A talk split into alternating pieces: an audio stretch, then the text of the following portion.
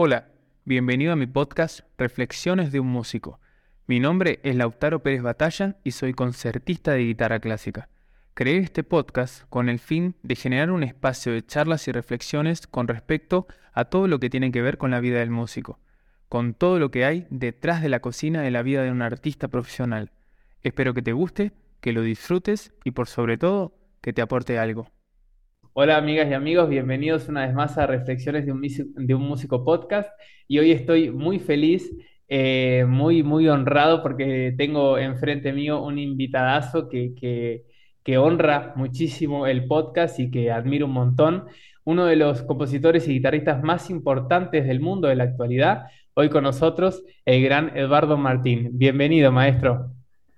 Bueno, muchísimas gracias por la presentación yo siempre soy un eterno aprendiz. Eh, trato de hacer lo que, lo que lo mejor que puedo y en todo. Y, nada, Muchas gracias por, por venir. Discúlpame que te interrumpí. Muchísimas gracias. No, no, muchas gracias a ti. Vamos a tratar de que, de que sea lo mejor posible esta comunicación a distancia y quiero hablar de un montón de cosas contigo. De hecho, inclusive un poco eh, ya estábamos hablando antes de comenzar con respecto a esa filosofía de, aprender de todos, que quiero que, vuelvas a ello.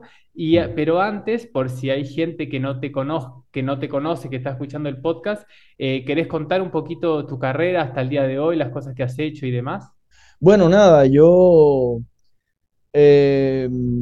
era receptivo a, la música desde niño y cuando tenía como, como siete años más o menos, eh, una hermana de mi madre, una tía, me regaló una guitarrita que era, ella me la regaló como juguete, como un juguete.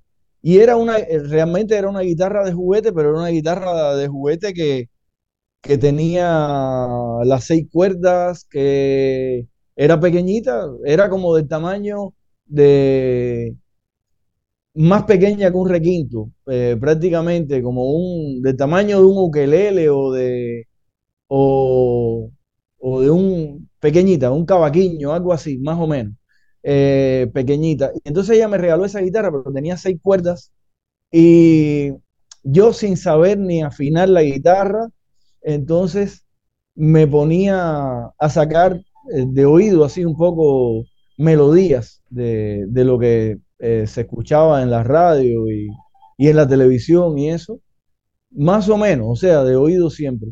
Y también mi hermano, una tía mía me regaló una guitarra siendo un niño más o menos de siete años, mi hermano que por su parte me regaló una armónica.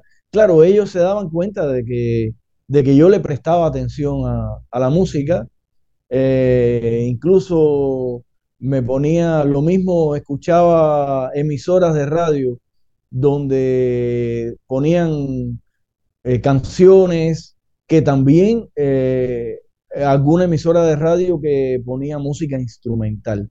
Y yo me, siendo un niño, me, me gustaba estar escuchando música y eso. Y ellos se dieron cuenta que yo me ponía a sacar de oído todas esas cosas que escuchaba.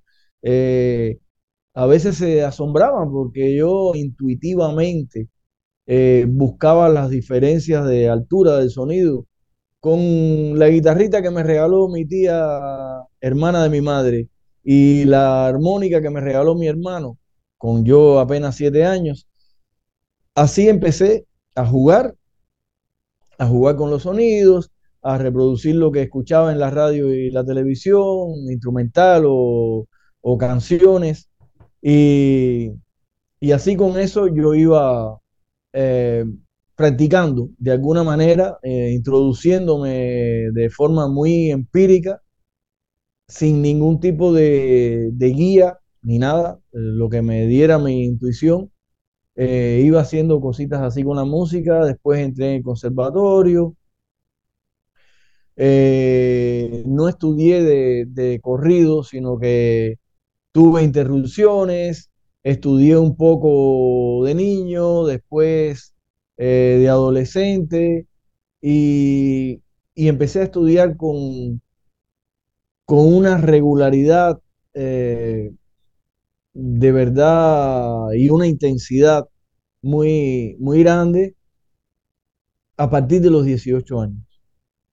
Ahí empecé de verdad a estudiar, pero eh, hasta ese momento en que yo tocaba eh, y, académico, desde el punto de vista académico no estudiaba con regularidad, durante todo ese tiempo yo estuve siempre eh, vinculado a la música, es decir, a mi manera, yo siempre estaba aprendiendo cosas. Incluso toqué de, de joven, adolescente y joven, toqué la guitarra eléctrica, eh, toqué también un poco la batería, eh, bajo, cositas así de oído también, el piano, un poco de todo, así. Pero a partir de los 18 años, entonces sí, ya, ya casi para cumplir 19, mm, ya me puse a estudiar intensamente y, así estudié hasta que, hasta que me gradué de nivel superior y todo, hice todo eso, lo hice ya de, de, de una manera más formal. Y, y entonces ahí eh, pienso que adquirí algunas herramientas para trabajar.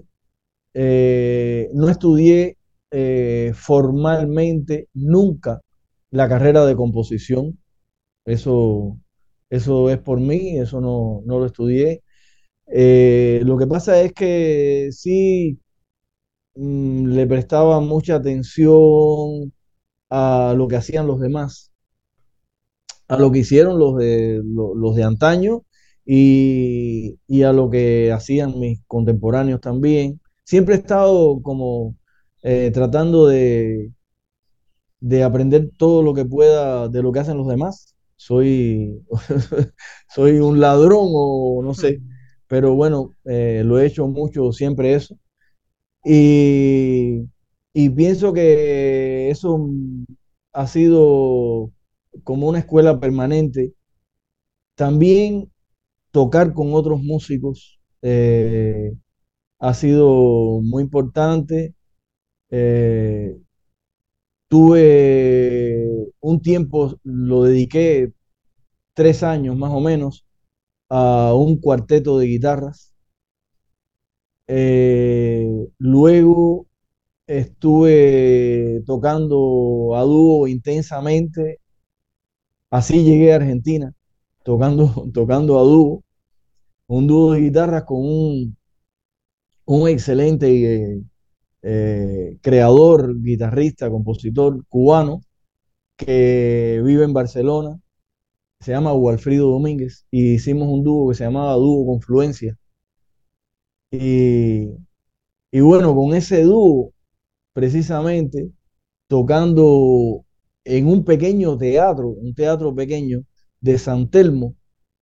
Eh, una noche tocamos allí y, cuando terminamos de tocar, que fuimos para el camerino, eh, llegó un hombre y, y nos dijo, che, eh, he disfrutado mucho, qué sé yo, y, y era Juan Falú. Entonces, eh, ahí mismo Juan nos preguntó, ¿y qué planes tienen? ¿Qué van a hacer? Y nosotros, bueno, no, no, tenemos ningún plan. Dice, vamos conmigo para casa. Y entonces ya nos, fuimos para allá. Sí, nos fuimos para su casa. Juan eh, puso a asar unos pollitos que tenía allí y, pero todo esto que te estoy hablando es después de las 11 de la noche. Entonces, ahí puso a asar unos pollitos a, las 11 de la noche y guitarras en mano y pollitos y vino.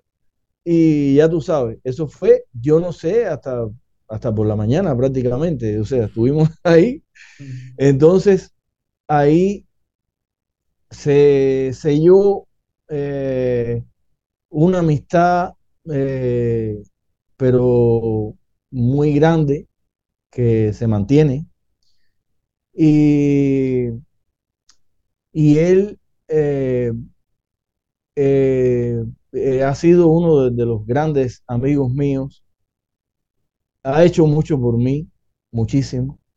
Eh, esa misma, esa misma madrugada eh, nos preguntó qué, estaríamos haciendo eh, por el mes de abril y, y- y nos invitó en ese mes de abril, porque esto que te estoy hablando fue eh, a, fin- a fines del, del año 1993.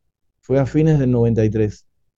Y nos invitó en abril del 94 a- al encuentro de guitarras de Buenos Aires, que fue, eh, era, era ya como, como un antecedente de guitarras del mundo. Eh, fíjate que en el 94 todavía se llamaba Encuentro de Guitarras de Buenos Aires, era como el segundo que hacía o, algo así. Era Juan con, con Ana Villa, que, que se sumó desde la Secretaría de Cultura de la Nación, y, y era eh, muy, muy, muy pequeño todo, solamente había una sala para hacer el encuentro, que era la sala Enrique Muñoz del Teatro San Martín, del Centro Cultural San Martín, y, ahí se hizo esa, esa, ese primer encuentro que bueno, eh, primero para mí, ya era, venía siendo el segundo, y, y estábamos, pusieron en el escenario las banderas de los países que estábamos ahí, y eran como, como cuatro banderas, no, no había más, Eh, había, había pocas, pocas banderas. Estaba, ahí tocó, ahí conocí a Quique Sinesi, a Luis Borda, eh, Juan, por supuesto, que, que estaba también allí. Eh, éramos, éramos muy pocos realmente. Entonces vino un, un dúo de guitarra que uno era checo y el otro era alemán. Y era eh, Toto Blanc y Rudolf. eh, Rudolf y Toto, eh, dúo de guitarra, que ellos hacían jazz a dos guitarras, con dos guitarras eléctricas hacían jazz. Y, y así éramos muy, muy pocos. Al año siguiente, entonces se llamó por primera vez Guitarras del Mundo, en el 95. Y también, también participamos en el 95. eh, y ese año en que se llamó por primera vez ya Guitarras del Mundo, que fue en un teatro que consiguieron en Once, que era, creo que, creo que era un teatro que era de UPCN, precisamente. Ese año, eh, UPCN se sumó y eso cambió bastante las cosas, porque al sumarse UPCN, entonces eh, ya empezaron a, a haber otras sedes en provincia de Buenos Aires, algunas otras sedes, y, y eso ya trajo algunas, algunas cosas que pienso yo que han sido fundamentales, como por ejemplo, que como las cosas de, la, de, de las otras sedes donde se hacía el, el festival, eh, se organizaban desde, desde, la misma, desde esa misma sede, entonces eso implicaba que debía tocar alguien de cada sede, eh, ya fuera solo o agrupación,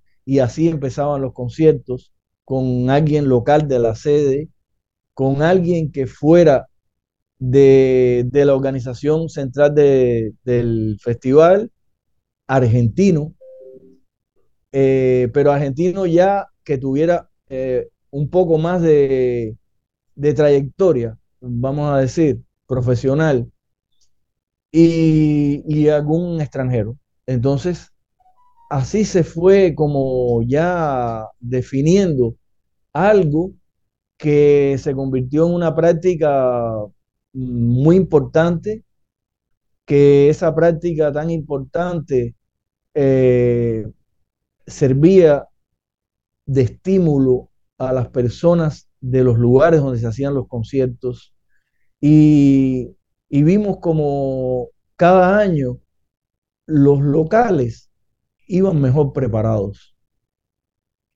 Cada año, porque ya se esforzaban mucho, porque sabían que el año que viene, cuando hagan el, festival, eh, van a tener la oportunidad de, presentar algo. Ahí tocaban a veces desde, desde niños hasta, hasta personas de cualquier edad. Eh, algunos eran eh, aficionados a la guitarra que, tocaban eh, increíble, increíble lo que lograban desde el punto de vista expresivo, que, es lo más importante que, de esto que hacemos, ¿no? De, hacer arte, es poder, poder expresarnos, poder decir, decir cosas a través de los sonidos, como dice Juan, contar historias.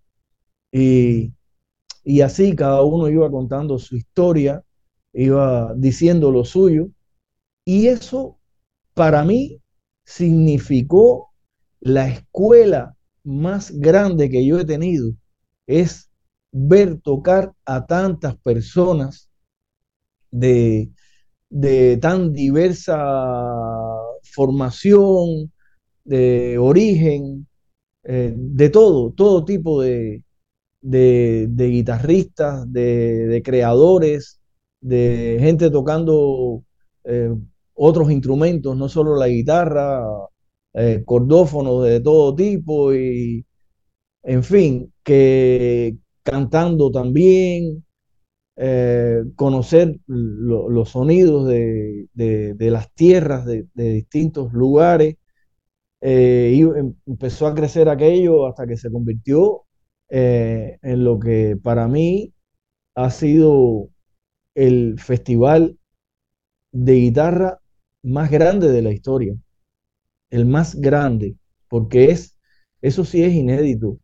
Eh, un, país donde se haga un festival de guitarra que tenga 60 sedes al mismo tiempo, tocando la guitarra, tocando todo tipo de música, todo tipo de música, sin discriminar en ninguna, eh, dándole a, cada uno, a cada una la atención que merece y aprendiendo de ahí todo lo posible. Es un festival realmente increíble. Increíble, increíble. Eh, que ha logrado sobrevivir eh, a pesar de los pesares, eh, en cualquier circunstancia ha logrado sobrevivir. Y, para mí ha significado una, un desarrollo importantísimo desde el punto de vista cultural eso. Eh, pienso que, eso le abre mucho también la mente a, las personas, a los músicos, a, los públicos también. Y, y, en lo personal, a mí me dio la posibilidad de, bueno, de conocer bastante de Argentina. Desde, desde arriba, Salta, eh, Tucumán, en fin, eh, San Juan, Mendoza, eh, La Pampa húmeda, La Pampa seca, la Patagonia, la Tierra del Fuego, todo, todo, todo. Y, Buenos Aires y sus alrededores, y, y, el Gran Buenos Aires y provincia de Buenos Aires. Bueno, en fin, entre ríos, de, todo, de todo, eh, de todo. Y entonces, eh, la verdad que ah, fue un enriquecimiento, lo, ha sido, lo sigue siendo. Lo recuerdo, eh, recuerdo lo que hacen, lo que, lo que he visto hacer a, tantos artistas, las distintas maneras incluso de, de afrontar a lo mejor una manifestación, un género, una tradición, pero que hecho por uno, eh, de incluso del mismo lugar, eh, uno tiene su, su manera de, le, suena de una manera, a lo mejor eh, ese, ese armónico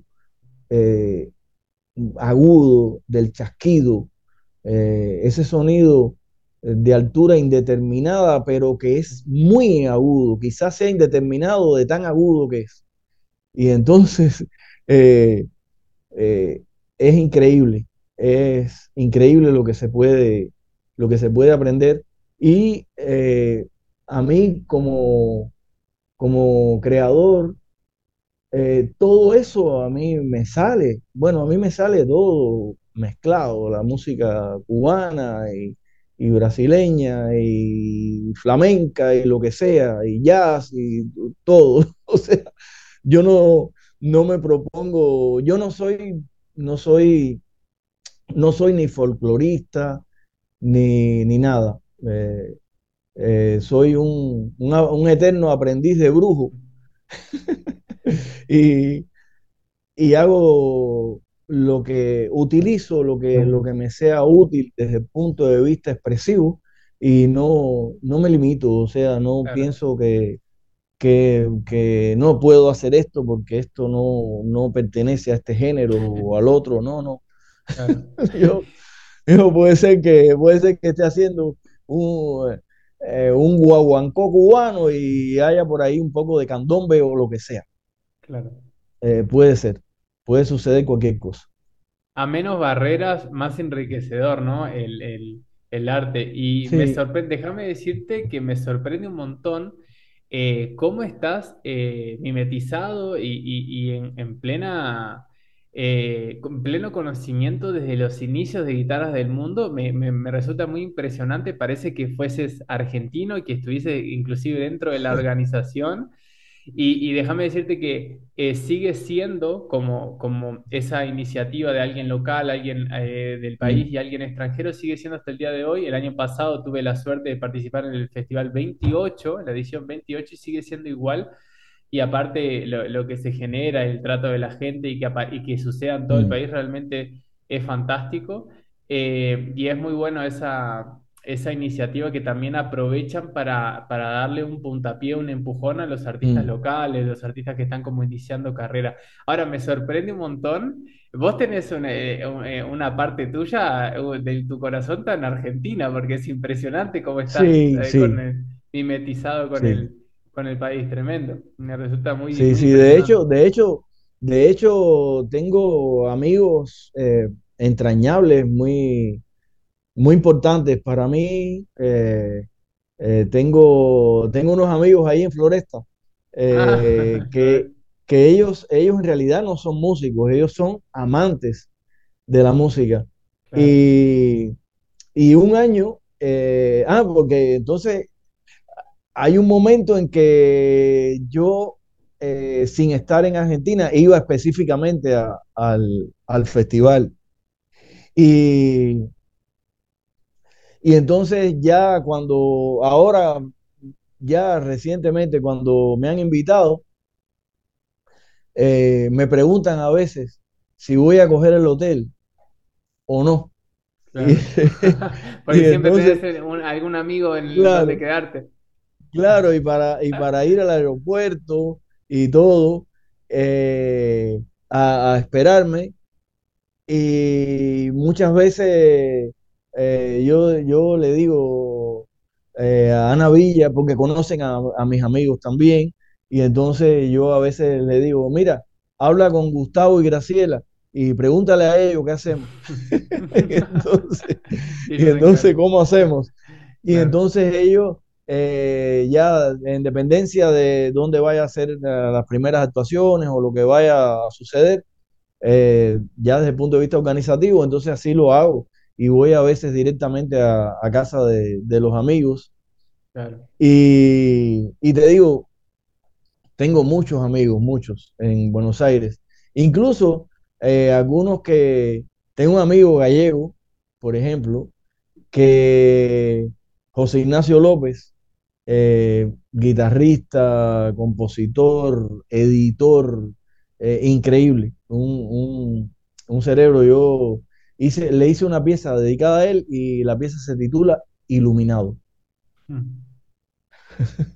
Es un iluminado. Entonces, eh, son personas que, han adoptado José Ignacio.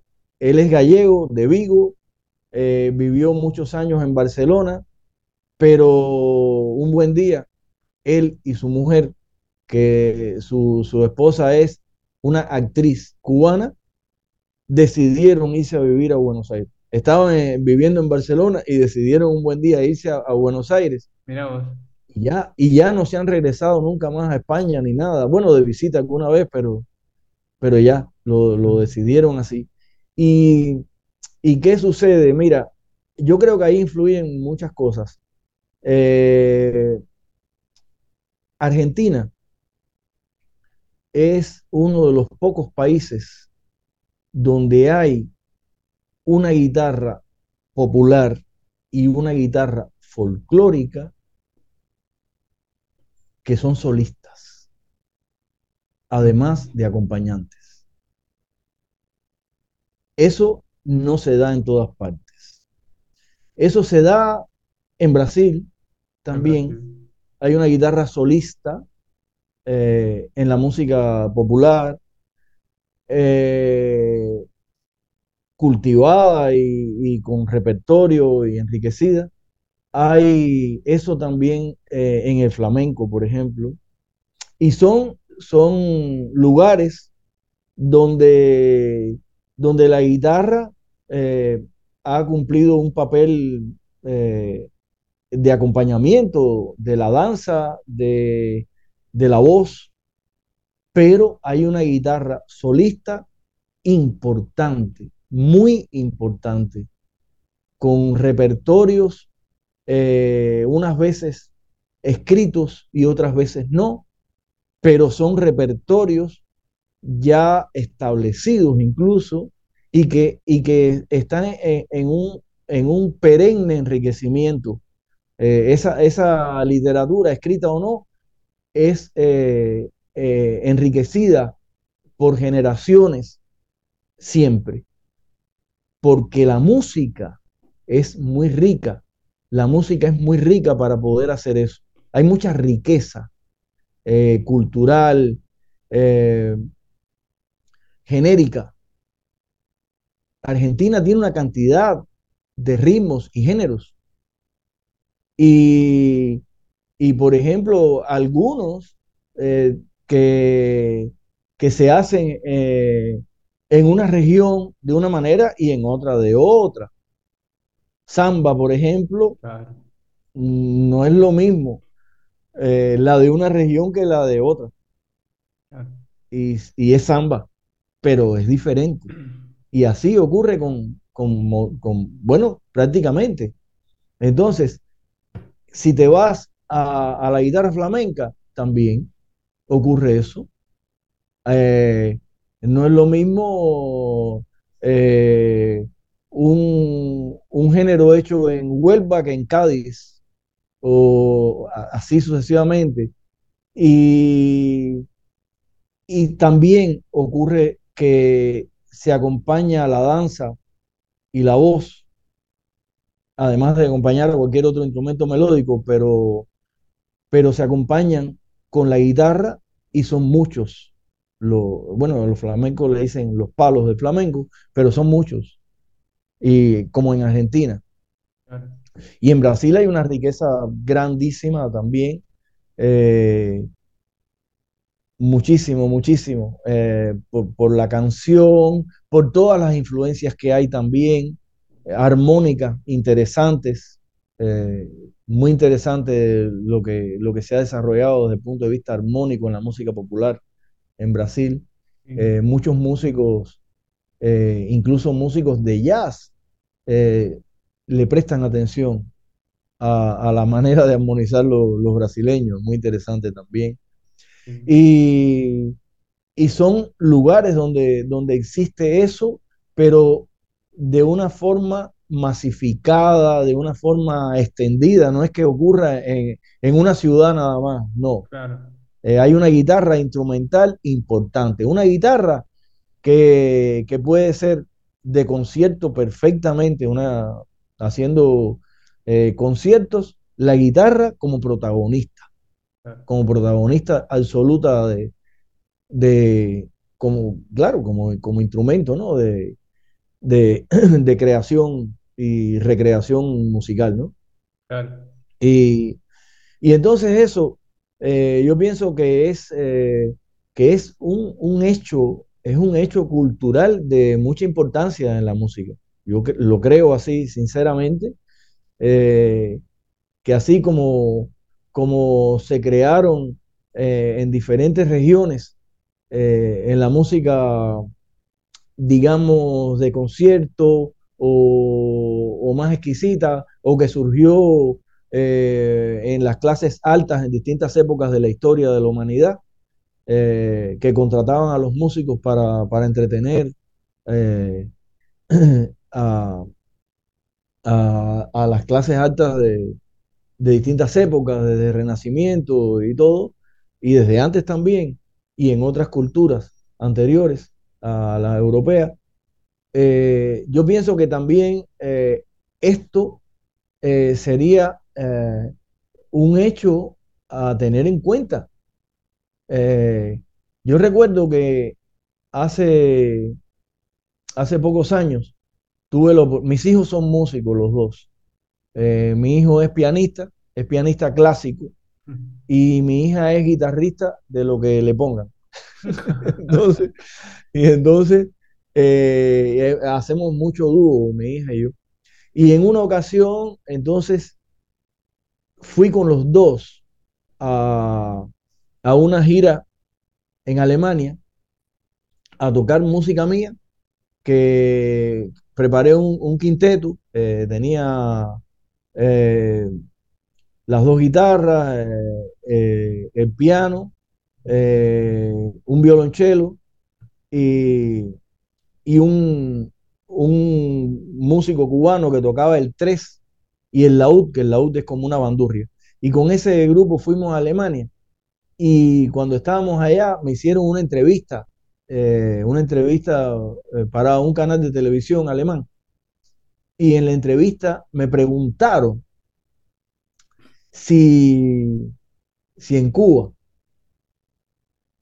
se estudiaban en las academias a los clásicos europeos, eh, a Mozart, a Bach, a Beethoven y todo eso. Y yo le dije, sí, por supuesto que sí.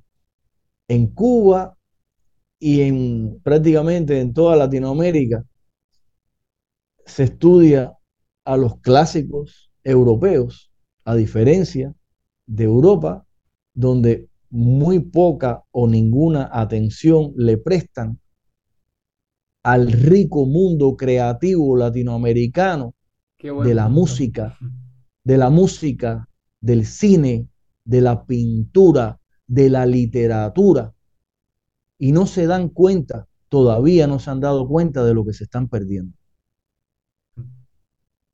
Qué gran punto, Entonces, claro, no se han dado cuenta de eso, de lo que se están perdiendo. Es una riqueza creativa tan grande la de Latinoamérica que no es que yo sea ni chauvinista ni que me Claro, crea nada, pero de, de mi mundo.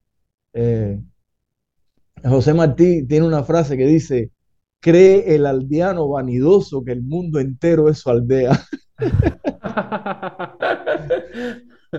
pero, pero no lo digo por, ni, ni por, ni por vanidad, ni por nada de eso. Lo digo porque, porque es muy importante para el enriquecimiento humano Claro, e- es eh, exacto. El tema es el enriquecimiento de la música del mundo y no es estar en claro, contra de la música europea, es saber que también existe la música latinoamericana claro, para los claro, europeos, si ¿no? yo, Tipo, no es que lo de ustedes está claro, increíble, pero también existe esto, mírenlo y enrique, claro, enriquezcanse con esto. exactamente, Claro, exactamente. Entonces ellos se quedaron un poco así por la respuesta, porque yo les dije, es una pena lo que se están perdiendo. claro. Claro, eh, se puede enriquecer mucho más. Entonces, eh, yo pienso que, que es totalmente eh, parangonable eh, una cosa y la otra. O sea, eh, desde el punto de vista em, de riqueza cultural, de, de excelencia artística, eh, óyeme, escuchar tocar una chacarera por un, por, por una persona de campo, de campo, que, que- que jamás en la vida eh, estudió ni la música europea, ni, ni siquiera la latinoamericana, eh, ni a Ginastera. No sabe ni que existe, no sabe ni que existe Ginastera, ni Villalobos, ni nada de eso. Pero que coge la guitarra y toca una chacarera que cuando tú lo escuchas, te está, te está contando la- la- la- su historia, te la está contando. Claro. Y tú lo oyes y tú dices, wow, eh, qué, qué fuerte esto, esto que estoy viviendo. Yo Sí, quiero que este, eh, yo quiero perpetuar esta sensación que tengo ahora, así. Lo, lo- me ha sucedido muchas veces. Y yo claro. quiero que se, que se me quede así bien grabada y perpetuarla para poder, no para nada, para seguir disfrutando la vida. Es para Claro. eso. Es- sabes que eh, yo viví mucho tiempo en Oberá Misiones, que ahí es donde empecé a, a estudiar música. Y cuando escuchabas a los a, a la gente que tocaba, que, que no era eh, profesional, sino que era la- el fin de semana, era eso, un asado y agarrar la guitarra y mismo Claro, escucha. Y lo que, lo, lo hermoso que, por ejemplo, específicamente en la guitarra, era hermoso escuchar los repiqueteos de los chasquidos, que ni siquiera ellos entendían lo que hacían. Era sí, sí, y ni entienden, eh, no, si, te- si vos querés sí, que te lo sí, expliquen, no saben enseñarte. Y, y suena increíble. Y eso es, eso es espectacular.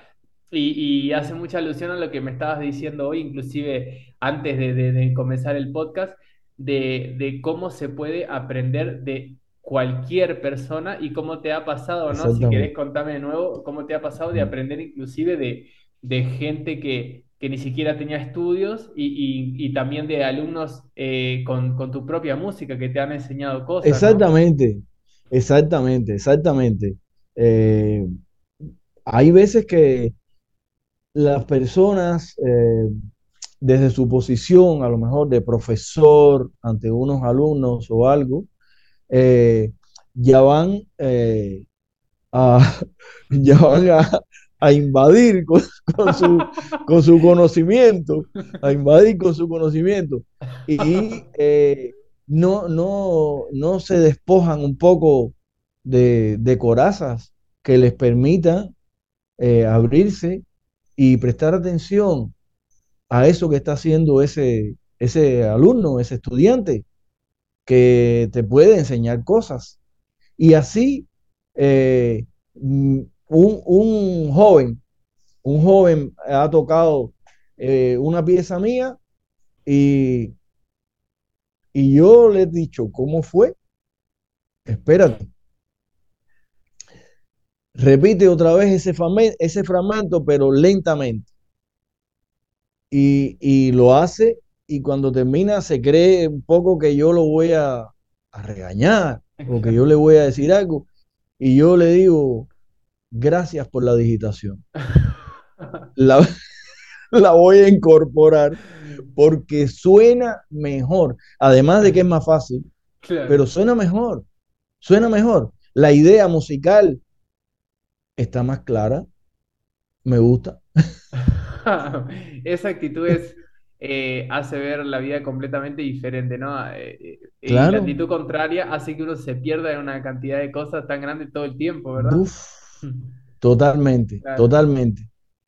Y, y, Entonces, ajá, Y, y- y otra cosa es que, bueno, eso no critico a quien, a quien no sea así ni, claro. ni tenga otra, otra, otro pensamiento. Pero, por ejemplo, a mí me, me agarran piezas y, y le hacen versiones que no es como yo la hice, a lo mejor era una pieza de guitarra sola y me la hacen, le ponen bajo eléctrico eh, le ponen percusión menor, eh, le ponen un instrumento melódico y la voz humana que no estaba incluida. Además, sí. Y me hacen eso y yo lo oigo tocado además por un, por un, por un músico que, cuyo sonido es un sonido de característico de los músicos populares que se dedican a acompañar canciones y eso más característico, un sonido eh, menos eh, que tiene que tiene más más ruidos asociados y esos ruidos le dan eh, un carácter expresivo diferente, le, dan algo ahí diferente. Y, lo oigo con todo eso. Y, yo digo, mira, y, suena equilibrado. Y aquí le puso una sección ahí con unas improvisaciones, pero las improvisaciones están equilibradas y coherentes. No es que se fue en diarrea improvisando, no. claro. No, no, no, no, no. Que, hizo algo, hizo algo que, está muy bueno y, me gusta. ¿Por qué no? Y hay veces que también alguno me escribe o algo y me dice, no, mire que hice algo, no sé si, si usted lo aprueba o no, y cuando yo lo escucho, me gusta. Y es otra cosa, o sea, tiene otras, eh, le, incorporó su, le incorporó su manera de decir, su, y eso es bonito, es bonito, porque, porque está utilizando, está utilizando esa, esas pautas para, para recrear algo que él quería decir y, eso le sirvió, le sirvió de base para decir algo que quería decir. Eso para mí es válido, es muy humano eso. Y tiene mucho sentido que si sirve para, si además de tocarlo eh, de una manera más parecida a lo que está concebido, eh, también hay otro que le sirve para hacer otra cosa, yo pienso que una cosa es tan válida como la otra. Si, en definitiva, eso, eso está hecho no solo para uno, eso está hecho para los demás, que le pueda ser útil. Yo pienso que una de las cosas, una de las cosas que más satisfacción me da a mí es sentirme útil en algún momento. Sí. Sí, en algún sentido, sentirme útil. Que tú dices, eh, bueno, eh, lo que hice le, le, sirvió a otro para algo para algo que él necesitaba. Él necesitaba eh, una cosa y esto le ha servido para, para esa necesidad. Entonces, bueno, mira, eso eh, ya te, da, le da sentido a la vida. Tú dices, bueno, eh, hay algo que hago que es útil. Claro, es la gran pregunta del para qué, ¿no? De, la gran pregunta que está constante, el para qué hacemos todo lo que hacemos, ¿no? claro, para qué hacemos todo lo que hacemos. Sí, sí, yo respeto, respeto otros criterios. Hay, hay, hay personas que tienen otros, otros criterios, que tienen el criterio, por ejemplo, de que, de que yo eso lo he escuchado. Te, digo, son cosas que yo he escuchado. Eh, he escuchado a personas decir que, que yo no, lo que yo hago, no lo hago para los demás. Y no me interesa lo que piensen los demás no me interesa lo que... Eso, hay personas que dicen eso, yo las he oído, y las he oído decir eso en, espacios públicos. ¿Y cuál sería la ah, razón eh, por la cual han dicho eso? ¿Cuáles serían los fundamentos de ellos? los fundamentos. eso es, imagínate, es complicado porque... Eh, muy personal. Anda a saber, anda a saber cuáles fueron los fundamentos.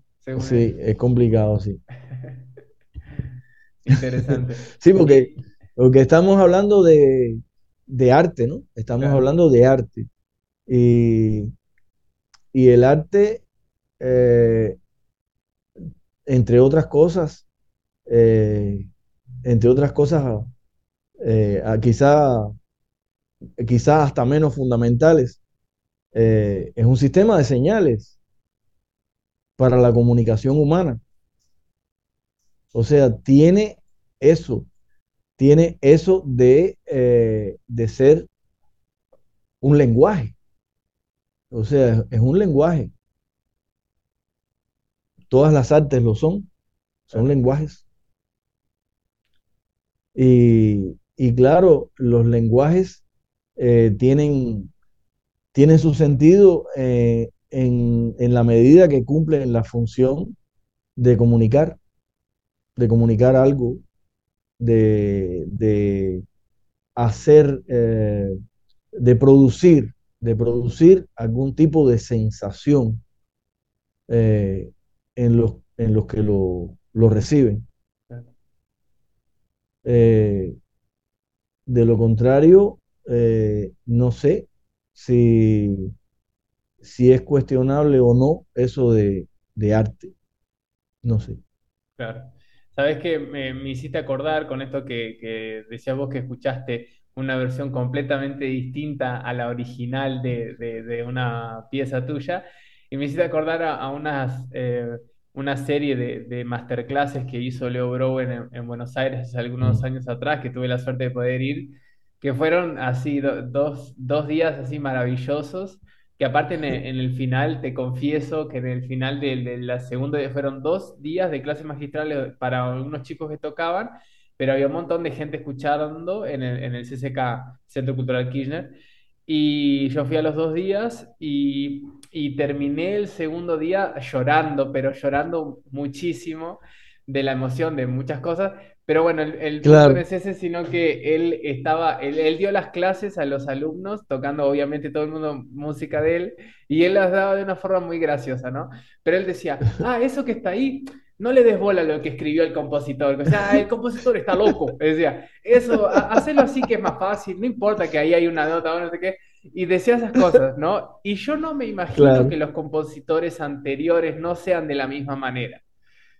Yo también me imagino a los compositores que no están hoy para comprobarlo, también dicen, no, eso ahí no importa, si ese trino ahí, no pasa nada, puedes, obviarlo. No es por desmerecer o empezar a hacer cualquier cosa de tergiversar las piezas de la, de la historia, pero también creo que, también había esa, no tanta, porque se tiene una idea más como de rigurosa y muy eh, como religiosa, ¿viste? De que hay que tocar de esta manera o que no vayas a hacer un vibrato o cosas así, ¿viste? Que, y no, creo que, haya sido tan, no obstante hay que, hay que, hay que tenerla el conocimiento e investigar lo máximo posible, que me parece eh, súper necesario de cómo eh, eh, tocar eh, el estilo, conocer a los compositores. Mm. Creo que también los, también los imagino a los compositores antiguos diciendo, ah, eso, yo ese día no sé en qué estaba pensando, no me des bola. no sé qué opinas al respecto. Claro, son, son creadores, en definitiva, son creadores. Y, y no, hay, no es otra cosa que la creación, es jugar con los sonidos, es eso es jugar con los sonidos y, hay, hay muchas posibilidades de jugar con, los sonidos. Y, yo pienso que, que todo puede, puede haber sido así o de otra manera. Yo pienso que es así. Por lo menos eh, en mi música sucede. De hecho, eh, muchas veces yo tengo dudas eh, muchas veces tengo dudas en si, en si eh, esta frase terminarla así o asado. Y tengo que elegir qué nota pongo aquí o aquí. Al final, elijo algo, pero eso no quiere decir que no hubiera podido ser otra. Claro. Que no hubiera podido ser otra solución. Y todavía hoy, eh, voy a, eh, me, pongo a ver partituras de, mías para, tocar algo y, y me encuentro cosas. Mira, te voy a comentar algo. El otro día escuché a un chico tocando una pieza mía y yo no me daba cuenta que era una pieza mía, pero me sonaba conocida.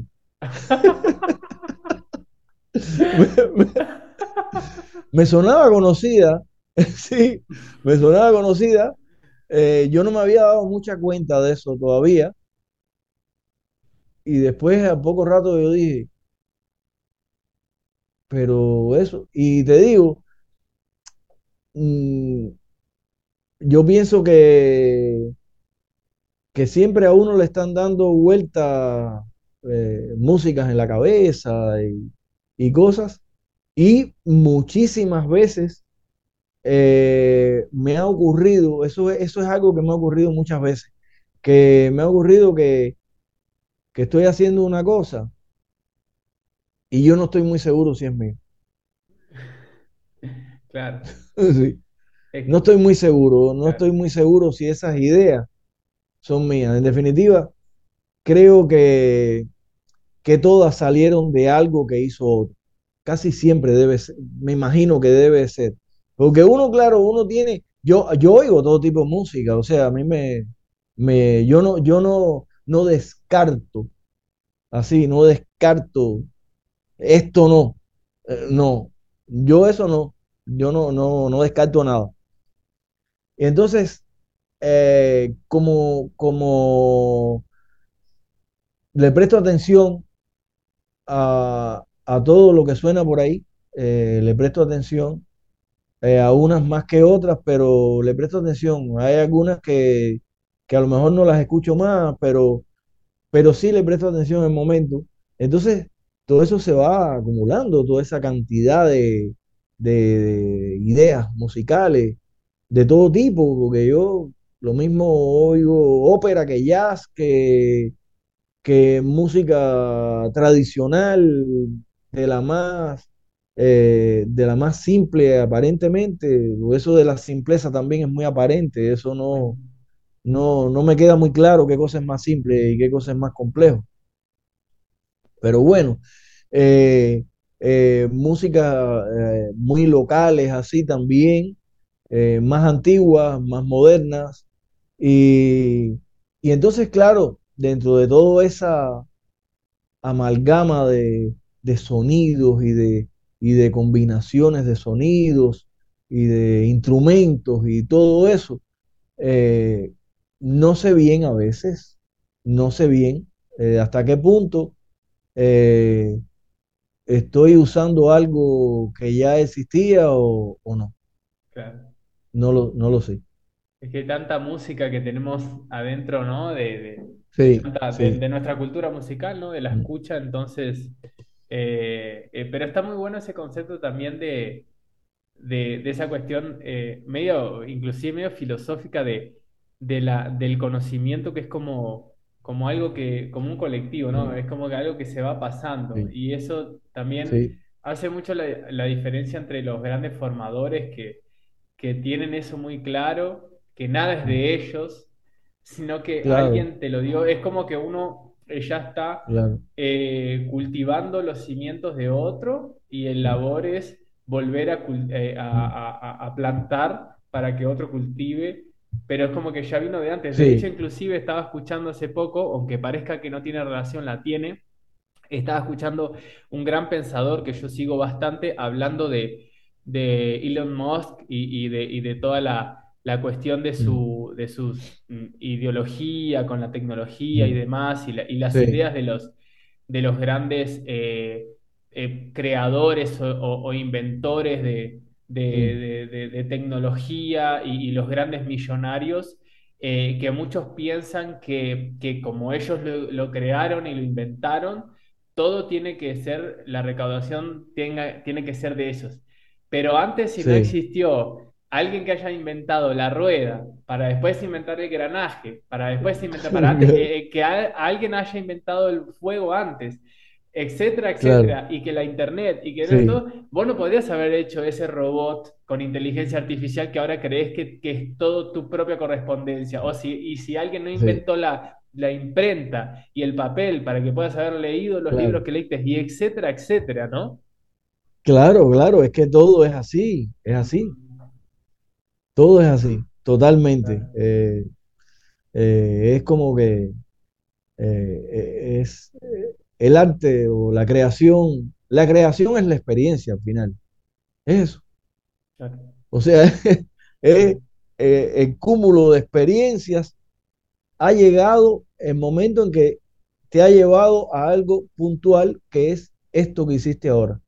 Pero es la experiencia, es Claro, la experiencia humana, Claro, todo lo que pasó antes, todo lo que ha pasado antes, nos va conduciendo hacia, hacia algo, hacia algo que, que buscamos o que nos interesa o, o que, o que surge dentro de uno como una necesidad y es así, claro. es así. Fantástico. ¿Sabes que te quiero hacer eh, otra pregunta?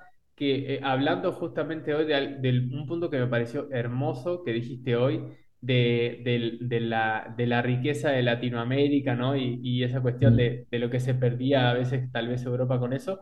Pero quería ir a un punto específico de eso, hablando justamente de la riqueza de la música y, y de los grandes artistas y las grandes artistas de Latinoamérica. Eh, yo pienso con, con Cuba que, que me sorprende un montón el nivel y, la, y el enriquecimiento que, que- que Cuba, desde sus compositores y sus intérpretes, eh, le, eh, cómo enriquecen el mundo de la guitarra, ¿no? Y bueno, están los grandes, de los grandes compositores de la guitarra mm, eh, actuales de hoy, tú y, y Leo Brower son de los más... eh, de los más representantes. mm, Después, como guitarrista, tenemos a Iliana Matos, que yo te conocí a mm. ti por el disco Angels in the Street de ella, Sí, increíble sí. guitarrista, Marco Tamayo, eh, eh, René Izquierdo, que es uno de mis guitarristas favoritos y ya mm, participó en el podcast, inclusive, que es el podcast 26, y así un mm, montón de guitarristas que ahora se me están eh, escapando y muchos que, que ignoro, que no conozco. Yo siento que si en, en la historia de la guitarra, principalmente del último siglo, sacás Cuba del mapa, siento que hay una pata enorme de la, de la mesa, de la historia de la guitarra que, que- que- que estaría faltando. Y me da esa mm, impresión y me, y me, me impresiona muchísimo, valga la redundancia, la, capacidad que tiene Cuba de sacar eh, eh, tan, tantos artistas inmensos de la guitarra. Y te quería preguntar, tal vez por qué, yo sé que es algo que puede ser medio inexplicable, pero ¿por qué pensás que se puede dar que Cuba sea un país tan fuerte en la guitarra? Bueno, eh, yo pienso que por una parte, aunque en Cuba no, no abunda una guitarra solista en la música popular ni en la música folclórica, eh, pero de todas formas, la guitarra está presente en bastantes géneros de la música cubana o cuando no directamente en el género original, en lo que generó después ese género, ese ritmo, eh, pensando por ejemplo en el cha-cha-cha, por ejemplo. Eh, el formato instrumental del cha-cha-cha no lleva guitarra, el formato original del cha-cha-cha. Eso es ¿Cómo es eh, una original? charanga que, claro, el original es una charanga que lleva piano, que lleva contrabajo, no lleva ningún instrumento más allá del contrabajo o, o de las cuerdas del piano, pero no lleva ningún de instrumento cuerda de cuerda pulsada, ni Claro, nada. No, no, no lleva eso, no lleva, no lleva eso, excepto, bueno, el, el, el pizzicato, contrabajo. Pero, y entonces lo que lleva es flauta en, en la versión más original de la charanga, de, de ese tipo de charanga de, de cha-cha-cha, eh, estaba la, la flauta de madera, la flauta travesera, pero la que tenía eh, huecos y llaves, una combinación de hoyos y de llaves. Eh, esa flauta original que tiene un sonido muy específico. y luego el timbal, el timbal que son las pailas, claro. las pailas, eh, y eh, violines, al menos uno o, tres, o dos o tres violines. Eh, tiene violines, flauta de madera, contrabajo, piano, las pailas y las voces, casi siempre al unísono, las voces, casi siempre. Entonces, ese, ese es más o menos el formato de cha-cha-cha. Pero eso generó un chera, con chera, con chera, con chera, chera, chera. Eh, creó una manera de acompañarlo al piano y, eso. Eh, algunas maneras de, de, hacer el bajo. Con, king, con, con, king, king, con, king, king, con, king, con, o con, king, con, king, king, con, king, con, king, king, con, king, con. Vaya, tenía todas esas cosas, ¿verdad? Bueno, en el cha-cha-cha no hay guitarra, sin embargo, los trovadores, que es eh, uno de los, de los ejes en la música cubana y de las tradiciones en la música cubana desde el siglo XIX, donde la guitarra sí es el instrumento por excelencia de los trovadores, como en toda la, tradición trovadoresca de la humanidad, ¿no? Eh, entonces, los, los trovadores, eh, en la primera, eh, comienzos del siglo XX, hacían un tipo de acompañamiento en la guitarra, por ejemplo, a lo que se consideró bolero, que después cambió cambió bastante su manera de acompañar. Pero el acompañamiento del bolero tenía relación con el danzón. Y el danzón es quien genera el complejo genérico de donde sale cha-cha-cha. Entonces, de alguna manera, eh, salen de, de la misma fuente rítmica de células rítmicas sale el acompañamiento del bolero antiguo y eh, el cha-cha-cha, que no lleva guitarra. Pero los, los guitarristas acompañantes, que ha habido una, un desarrollo importantísimo en la guitarra acompañante eh, a través de todo el siglo XX, han utilizado ya eh, hasta, hasta, hasta la actualidad, incluyendo hasta, hasta lo que se hace hoy, han utilizado prácticamente todos los ritmos de la música cubana en los acompañamientos de sus canciones.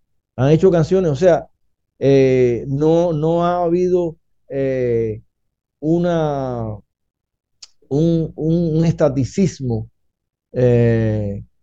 sino todo lo contrario. Se ha ido enriqueciendo, se han ido abriendo más eh, los intereses de, de, los músicos, los intereses musicales, y eh, en sus canciones lo mismo han, utilizado géneros de música bailable en sus canciones, que, o sea, ritmos de la música bailable, que ritmos de, de la canción o eh, los acompañamientos más libres que eran más característicos del movimiento del feeling que se dio en la guitarra, en la, en la, en la canción cubana, acompañada por la guitarra, eh, sobre todo desde 1942 en adelante se desarrolló y por ahí vinieron los autores de esos, de esos famosísimos boleros, muchos de los que se cantan y se siguen cantando hoy en día, incluso por las personas, por los, por los intérpretes actuales. Y la guitarra estuvo siempre en eso, eh, en esa etapa, por ejemplo, se enriqueció muchísimo de las armonías del jazz.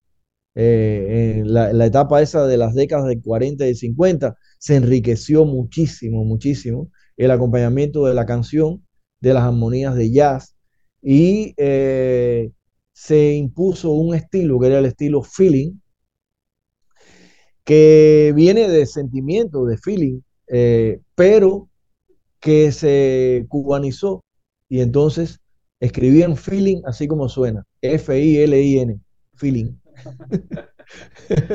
el, movimiento, el movimiento del feeling. Y entonces el movimiento del feeling eh, que surgió eh, por ahí más o menos, eh, a principios de los años 40, eh, generó una manera de acompañar la canción de forma libre. Y luego se comercializó mucho posteriormente, eh, acompañada por orquestas, por, por, otros medios sonoros y con ritmos, eh, digamos, eh, más estables, o sea, con una métrica estable.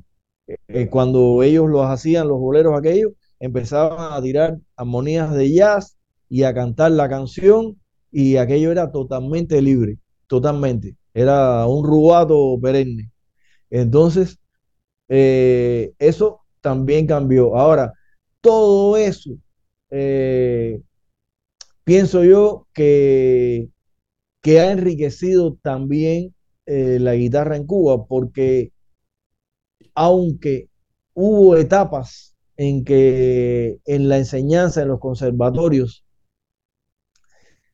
eh, no hacían la más mínima alusión a lo que no fuera la música escrita eh, por compositores eh, establecidos o por el repertorio clásico de la guitarra.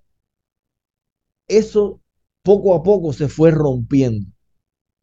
Se fue rompiendo como, como dijo Leo en una obra sinfónica que escribió que se llama La tradición se rompe, pero cuesta trabajo.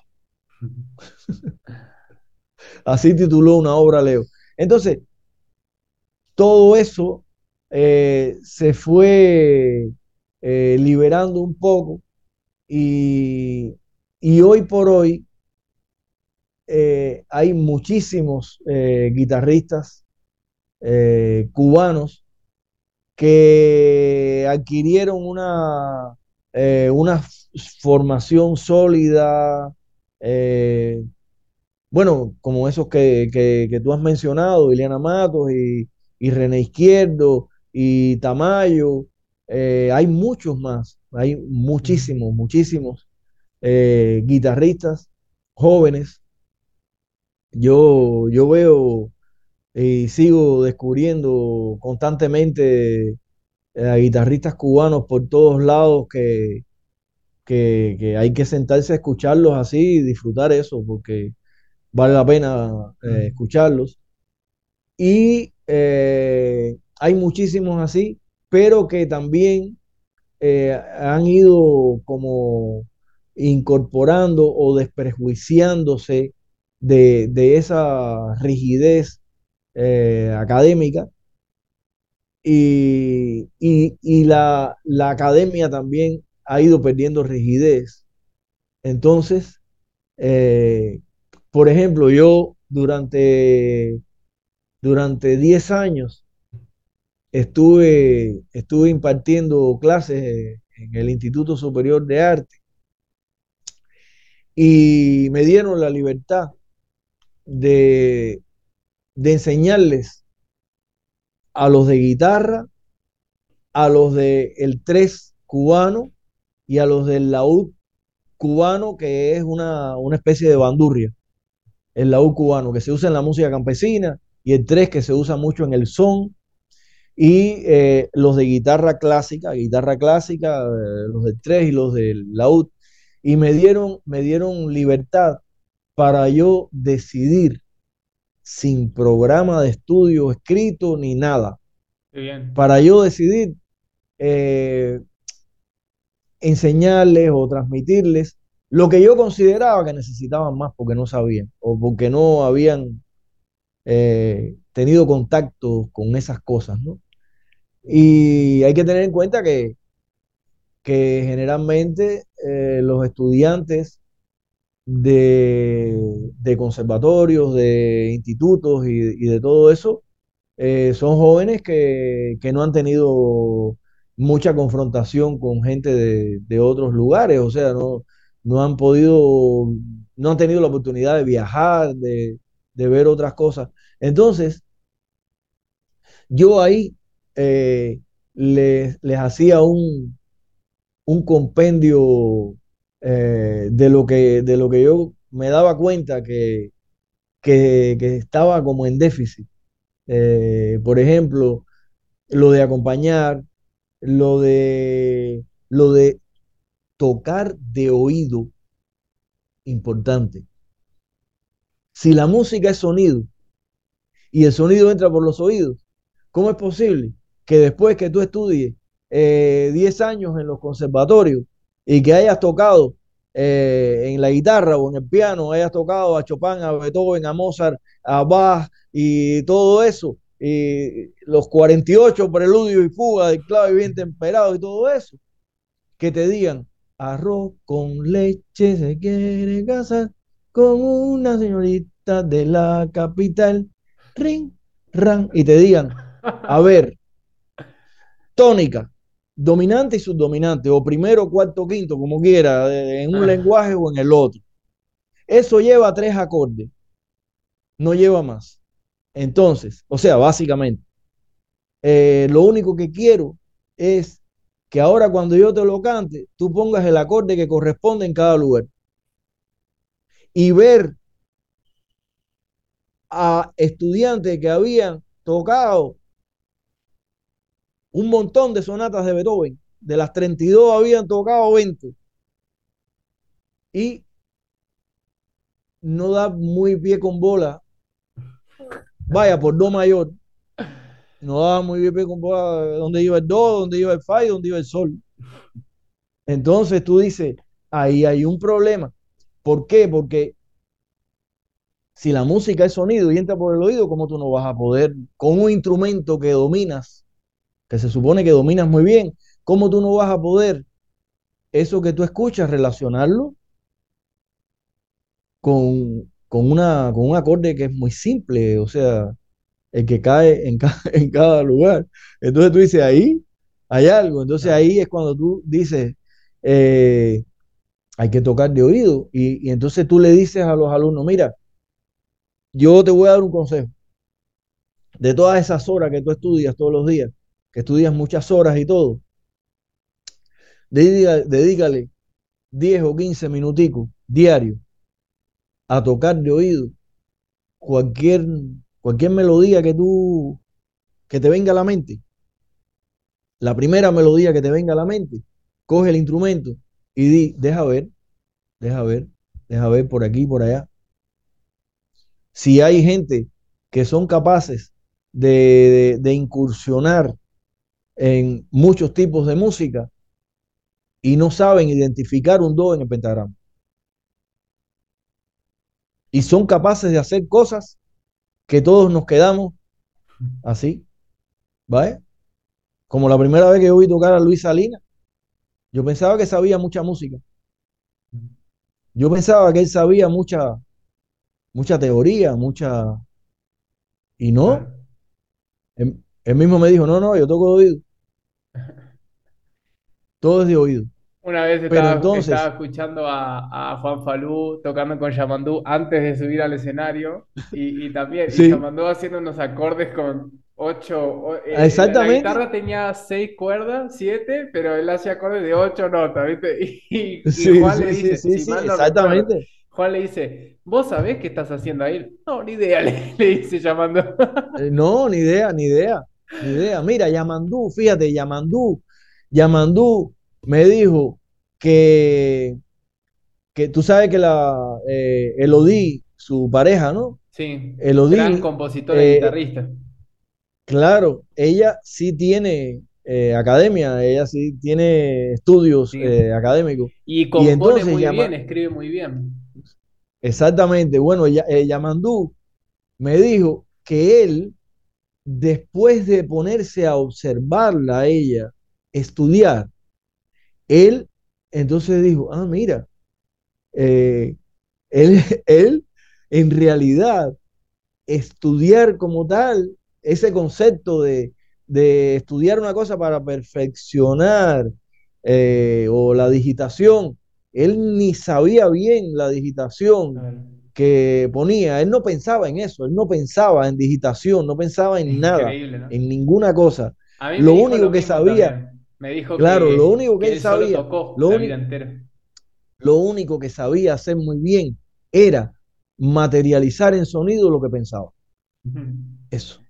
Fantástico. Lo que le venga, lo que le, lo que le pase por la mente, lo convierte en sonidos inmediatamente. Entonces, eso es lo que les falta, lo que le falta. Eh, no vamos a decir que, tenga que ser, que tengan que ser Yamandús Costa, porque eso no, no es posible. Pero eh, el principio, ese principio de que, de que se te ocurre una cosa y ya tú dices, ah, mira, entonces es, eh, es tener, es desarrollar una cosa importante para un músico. Es importante para un músico poder desarrollar eso. Y yo siempre le decía a los estudiantes, los músicos deben prepararse lo mejor posible eh, mientras, mientras que puedan, eh, prepararse siempre lo mejor posible porque tú no sabes, la vida del músico es muy, muy diversa, variada, eh, insospechada y todo. Y entonces, tú no sabes qué cosa vas a tener que hacer en un momento determinado para ganarte la vida como músico. Y como no lo sabes, entonces prepárate para todo, porque así ya no te asusta. Cuando te digan tal cosa, tú dices, ah, sí, voy para allá. Enseguida, ahí estoy. entonces, pero entonces hay que, claro, entonces es bueno que los músicos sepan con su instrumento eh, poder improvisar un poco, eh, poder tocar de oído, importante, tocar de oído, la música es sonido, entra por el oído, ¿cómo no voy a poder tocar de oído? Tengo que poder tocar de oído porque si no es una contradicción. Entonces, entonces ¿qué pasa? Que eh, alfabetizarme musicalmente con los pentagramas y todo me va a perjudicar. ¿Cómo no voy a poder eh, eh, tocar de oído sabiendo, sabiendo lo demás? Y, además, logrando, alcanzando un desarrollo técnico en el instrumento ¿cómo no voy a poder tocar de oído? Ya no te digo que voy a, a poder sentarme al lado de, no sé, de Herbie Hancock y hacer un, una jam session con él. Ya eso no, ya eso, eso, ya, ya eso es otra cosa. Pero sí por lo menos eh, tener una idea, tener una idea de, de, algo que se te ocurre. Y es muy útil y, y, para, y para un creador es muy bueno eh, mientras más se puedan eh, resolver cosas, mejor. por ejemplo, eh, hay, yo recuerdo que, por ejemplo, hay una pieza, por ejemplo, que se, me ocurrió a mí en un autobús, en, una guagua, en un bus, en un bus. se me ocurrió a mí esa, esa pieza y, y cuando llegué a mi casa, que cogí la guitarra, dije, déjame poner la sexta en re porque esto es con la sexta en re. Y yo sabía, ya yo, la, ya yo casi que me la sabía cuando, cuando me puse a escribirla, yo me la sabía porque, porque yo en, la, en el autobús, yo me entretuve en hacer eso. Me entretuve en hacer eso y entonces pude hacerlo. ¿Pero por qué? Porque yo empecé tocando Claro, empezaste así, de esa manera. Claro, yo empecé tocando de oído. Sigue pasando eso todavía en las universidades. Claro, y sí, entonces, entonces yo empecé tocando de oído y después eh, lo otro, eh, ya me esforcé para aprender lo otro. Claro. Pero eh, yo incluso, yo no estoy pensando mucho, yo no estoy pensando en números cuando creo algo. No estoy en eso. Eh, yo puedo saberlo. ¿Con eso? ¿A la matemática de la música o a qué? Sí, sí, a la matemática de la música. O sea, yo no estoy pensando que si aquí que voy a poner esta armonía y un acorde sustituto, no, no, yo me dejo llevar, me dejo llevar por lo que me suena y me emociona cuando suena. Cuando me suena en la cabeza, me emociona, me gusta y lo hago porque me gusta. Sí. Lo, lo, lo hago porque me gusta, pero no porque yo tenga que estar, no, no, no, eh, sacando que si ahora voy a hacer esto, vaya, no, no digo que no sea válido ni nada de eso. Yo, eh, para otras personas puede ser válido y puede ser que logren cosas muy buenas con eso, pero a, a mí no me funciona de esa forma. A mí no me funciona así. A mí me funciona de una manera eh, más, digamos, un poco más espontánea o algo así. No, es como me funciona. Como me funciona.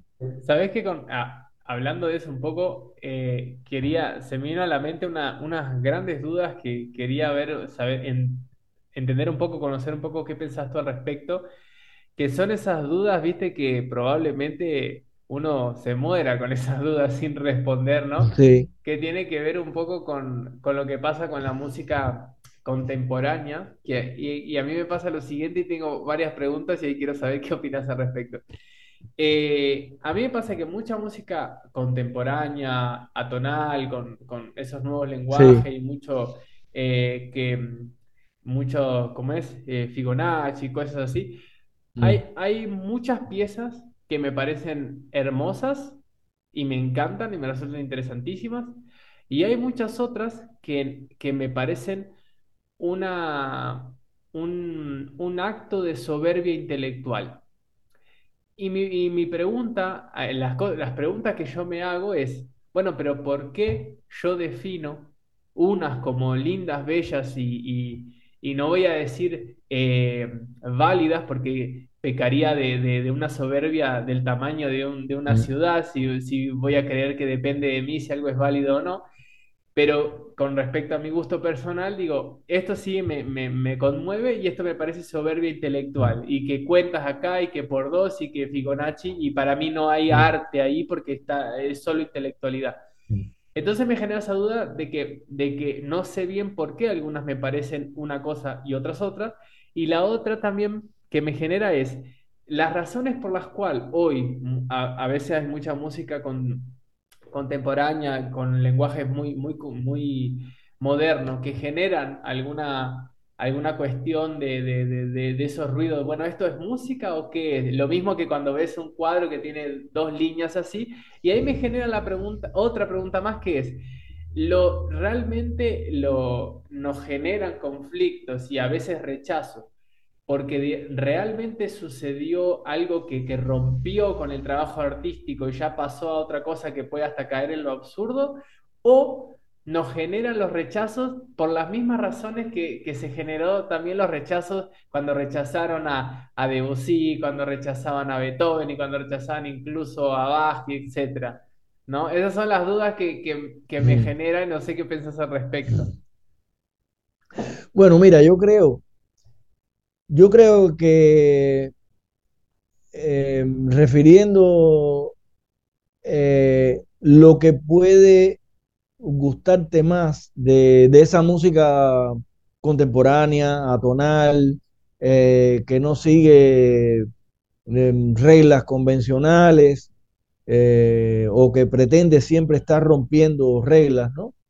Eh, y sin embargo, una, te, una te produce algo y otra te resulta un poco, te, te, te produce rechazo en realidad. Una te, te puede atrapar y otra te, te, produce rechazo. Yo pienso que es posible que tenga que ver que haya un poco de todo, que haya un poco de que la persona, hay que ver qué cosas se propuso ese que lo estaba haciendo y, puede ser que sea una persona que como que, que está un poco molesta de, de, algo y entonces haga ese acto creativo eh, en base a eso, o sea, en base a esa, a esa molestia que tiene, a esa, a esa cosa que le... Eh, yo no, eso no, o sea, yo, yo no lo hago, pero no, no critico que lo haga, o sea, cada uno es libre de, de hacer lo que, lo que quiera en la vida, ¿no? en, una medida pudiera ser eso que, sea así. Pero por otro lado, también eh, en esas cosas que te llegan o no te llegan, tiene que ver muchas veces con eh, sistemas de, eh, digamos, lo que suena, que, que tenga algo que ver con algo de tu pensamiento, con algo tuyo, con, con algo, con alguna experiencia musical que tú tengas o eh, cultural, que hay eh, motivos o, o señales que están presentes en cosas de tu experiencia musical, de, cosas que tú has incorporado y que alguna, de alguna manera eso te puede sintonizar con eso. Tú puedes sintonizar con eso porque, porque dentro de tu acervo cultural hay algo que sintoniza con eso. Eso, eso tiene, te, toca, te toca un punto, te toca un punto de algo que ya tú tienes dentro. Eso es una, posibilidad. Eh, a mí me sucede que en general, por ejemplo, por poner un ejemplo, en el caso de Leo Brauer, que dentro de su producción musical, él ha pasado por etapas diferentes, diferentes etapas. Eh, tuvo una etapa, en la etapa de, los años 60, eh, de parábola, de tarantos, de, o sea, de ese tipo de, obra eh, que se salía, que, rompía bastante y que, y que estaba quizá eh, sintonizando más con cosas de las vanguardias europeas, pero eh, no de la guitarra. No de, la, no de la guitarra, sino de la música sinfónica, de, de, otras, de otras tendencias, y que, y que él las llevó a la guitarra y que además las pasó por sus filtros, esas experiencias eh, sonoras, y las convierte eh, en algo eh, personal, como ocurre, pienso yo, en toda su producción musical. Por eso tiene un lenguaje identitario que tú lo escuchas y dices, ese es Leo. E, eso es de Leo aunque tú no sepas qué obra es ni la hayas oído nunca. Pero tú dices, eso es de Leo. Y si conoces todas sus etapas, más todavía. Eh, como ocurre con Piazzolla, no se confunde Piazzolla con otros compositores argentinos. No se confunde. O sea, cuando Piazzolla establece su lenguaje, ya lo establece, eso, eso es inconfundible como ocurre con Bach, por ejemplo, que no se confunde eh, a Bach con, con Scarlatti, ni con Vivaldi, ni con nada, ni con Albinoni, ni con ninguno. Eh, Bach no se confunde con ellos. Y mira que es eh, complejo, ¿no? Pero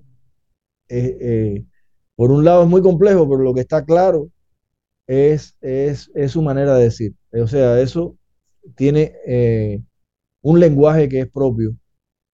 Entonces, eh, quizá dentro de todo, todo esa, eh, engranaje musical que tengas tú en tu experiencia auditiva y, de lo que has tocado y todo, hay cosas de ese tipo de creación eh, rompedora de, cánones de todo tipo que, que sí a ti te toca y te trae eh, incluso recuerdos, cosas, cosas. Eh, siempre se dice que, que la información adquirida eh, a través de las emociones eh, se fija mucho más en uno que la información que no va acompañada de emociones, eh, que es puro intelecto sin emociones.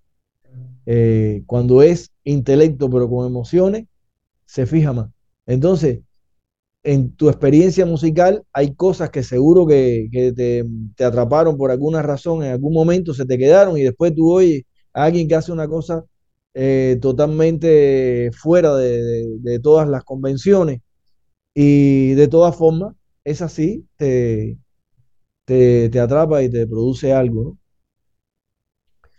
Eh, eso, eso por una parte. Y, y por otra, eh, hay cosas que uno puede, no sé, eh, dudar o no, o sea, ocurre, si realmente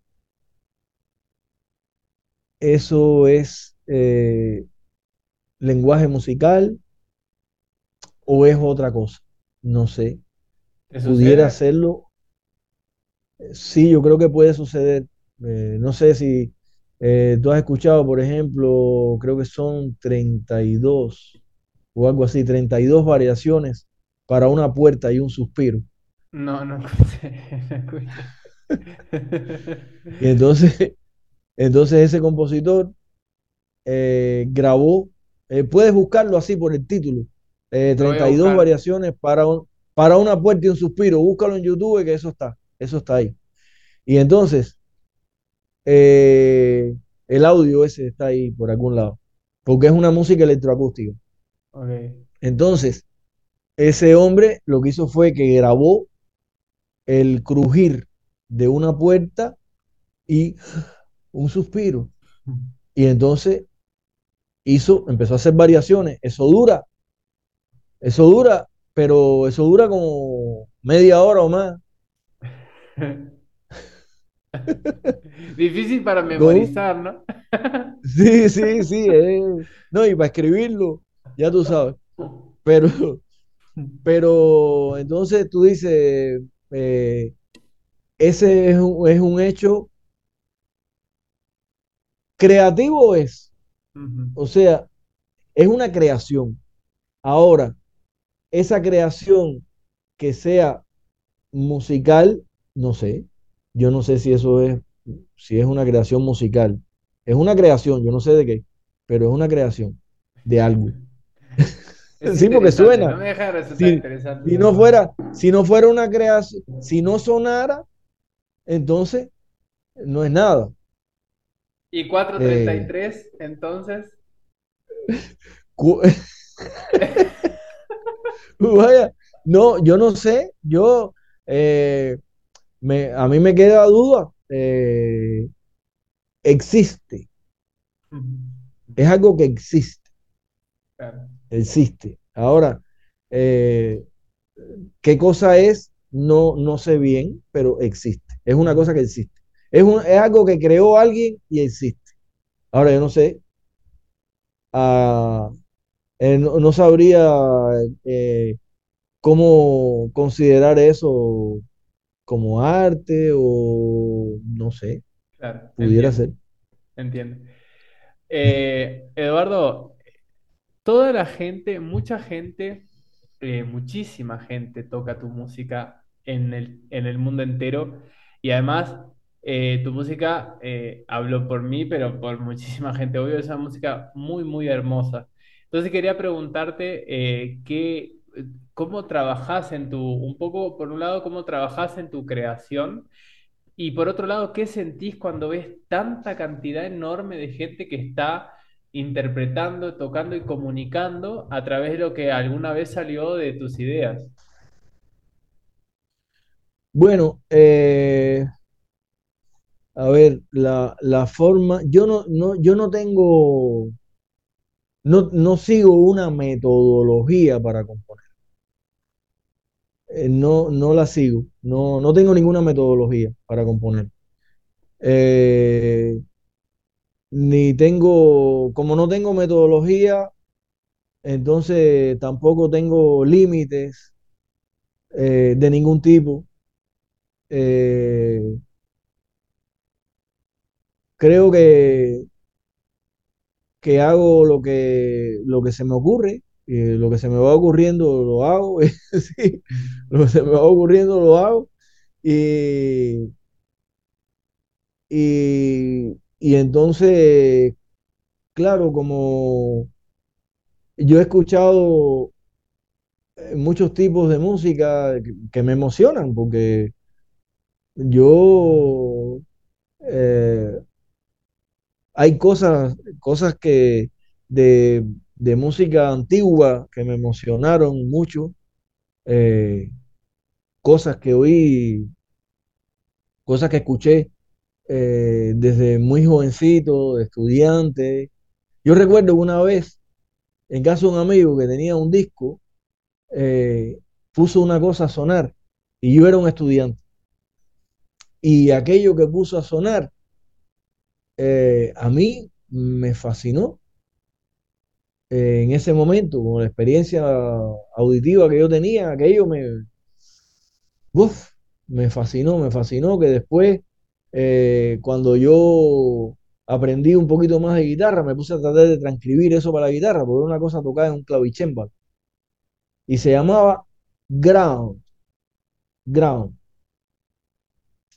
Y era eh, un bajo, era un bajo continuo que hacía eh, clavicenista, y es un clavicenista inglés que se llama William Croft. Y este hombre hizo eso, que era eh, una sección de ocho compases con ese bajo que hacía y eh, iba haciendo variaciones sobre esos, sobre ese bajo, iba haciendo variaciones. El bajo se mantenía siempre igual, siempre el ciclo era un loop, así lo hizo. Se mantenía igual y eh, iba haciendo variaciones con otra mano. Aquello yo lo oía y pff, decía, qué, qué- qué maravilla, era una cosa preciosa, sencilla, muy sencillo y precioso. Me resultaba así. Eh, pero por otro lado, eh, me fascinaban también. eh, hubo, una época que yo mm, enloquecí con Bach y lo escuchaba, pero, pero, pero, pero, pero, pero mucho.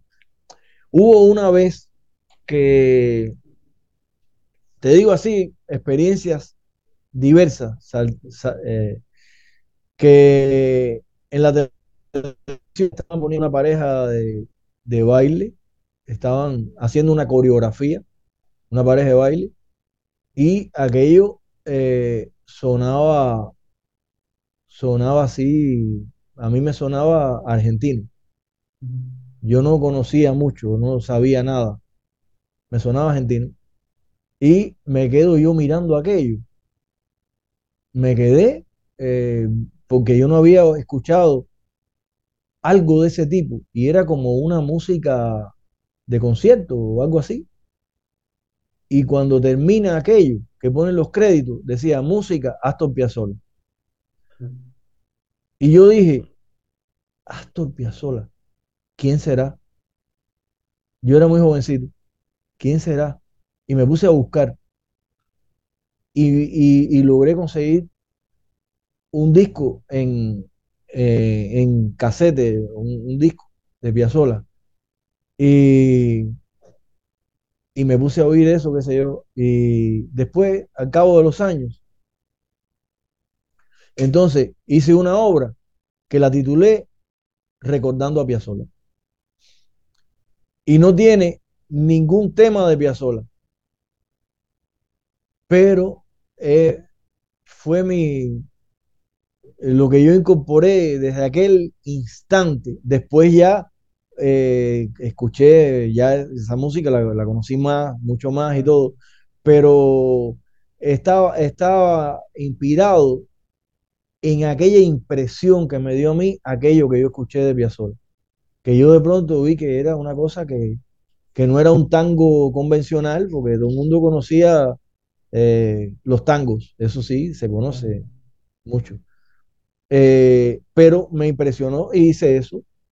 Y, y no es que quise hacerle un homenaje a Piazzolla, sino que era una impresión que yo tenía dentro y le di curso a eso. Entonces, eh, asimismo, eh, a veces hay cosas, por ejemplo, de esas cosas de, de juventud mía, eh, de ese barroquismo que a mí me, me atrapó, de la polifonía barroca y todo eso. Y, y a veces eso me ha salido también eh, en, en la música me, me ha ido saliendo de distintas maneras y otras cosas eh, de todo tipo, eh, clásicas, populares, de rítmicas, cosas rítmicas que, que me han atrapado mucho también. Entonces, eh, es posible que dentro de esa diversidad, porque yo tuve una etapa también, yo tuve una etapa de juventud que era bitleriano que sí, que me dio por eso. Y, y yo me aprendía, yo sabía, me aprendía los solos de Harrison y todo eso. Yo me los aprendía eh, cuando estaba aprendiendo a tocar guitarra con amiguitos del barrio y me aprendía eso. eh, o sea, distintas, dist- distintas etapas de cosas que me iban atrapando. Al final eh, eh, son las distintas maneras de, de, proyectarse lo- lo- los artistas a través de la música y, que me han tocado, me han tocado muchos, muchos, vaya. Eh, por ejemplo, cosas que me han impresionado. Yo no sé de qué manera me salen, porque después, o de qué manera influyen en lo que hago y de qué manera eso que me ha influido a hacer las cosas de esa manera, hacen eso que tú dices, de que si la tocan eh, gente de muchos, de los más diversos lugares, ¿no? Mi música. Es posible que influya también eh, que como yo parto de, de una mezcla de, de cosas muy diversas, eh, todo eso eh, sale de una manera que, que seguramente tendrá que ver con mi, con mi manera de procesar toda esa amalgama mezclada de cosas. Y eh, ahí puede haber muchos puntos en común para muchas personas. Y por eso estoy teorizándote, no, no estoy seguro Claro. que sea eso, pero pienso que eso puede influir en lo que tú me dices, de que hay muchas personas que, que tocan mi música en, en todos lados por ahí. Eso puede ser. Ahora, eh, ¿cómo, cómo eso me, mm, qué reacción me produce? Eh, ver eso. Eh, nada, yo, yo, yo escucho a veces eh, cosas así, ¿no? Tocadas por, por mucha gente y, y entonces a veces me, me sorprende que gente de lugares muy distantes eh, puedan expresarse a través de algo que está inspirado a lo mejor en una, en una música eh, muy local de Cuba o de Latinoamérica, de Sudamérica, eh, puede ser. eso me, me, vamos a decir, me da satisfacción pensar que, que a través de la, o sea, el poder de la música, o sea, al final es eso. Lo que más satisfacción y curiosidad me da eh, a la vez, ¿no?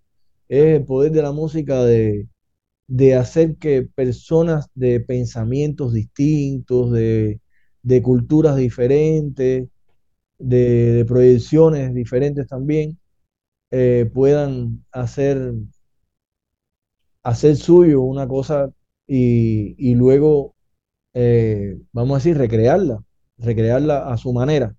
Claro. Y que, y que, y que dentro de eso eh, son personas de tendencia, vamos a decir, de tendencia de proyección musical diferente, de gente que se expresa más a través de, de músicas más tradicionales o, o de jazz o algo. Hay, hay un, eh, hay un guitarrista flamenco que grabó una pieza mía y él eh, nos conocimos en Costa Rica y él me dijo, eso que has hecho es un zapateado, me dijo.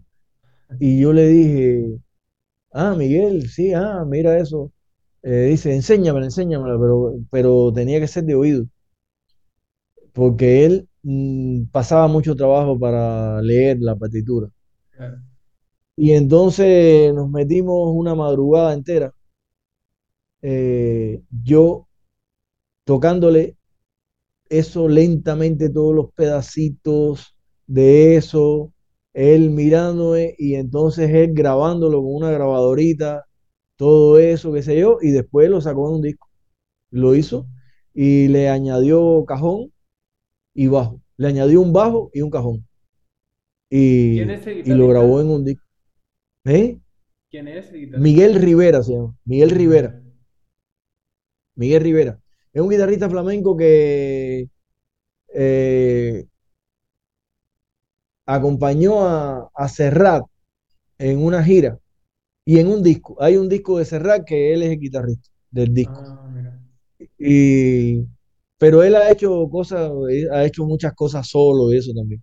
Y entonces Miguel hizo eso y, y a mí me, me dio, me dio satisfacción porque dije, mira, eh, él lo que hizo fue que le, le sacó la, eh, hizo muy evidente la raíz, la raíz de la pieza, la hizo muy evidente.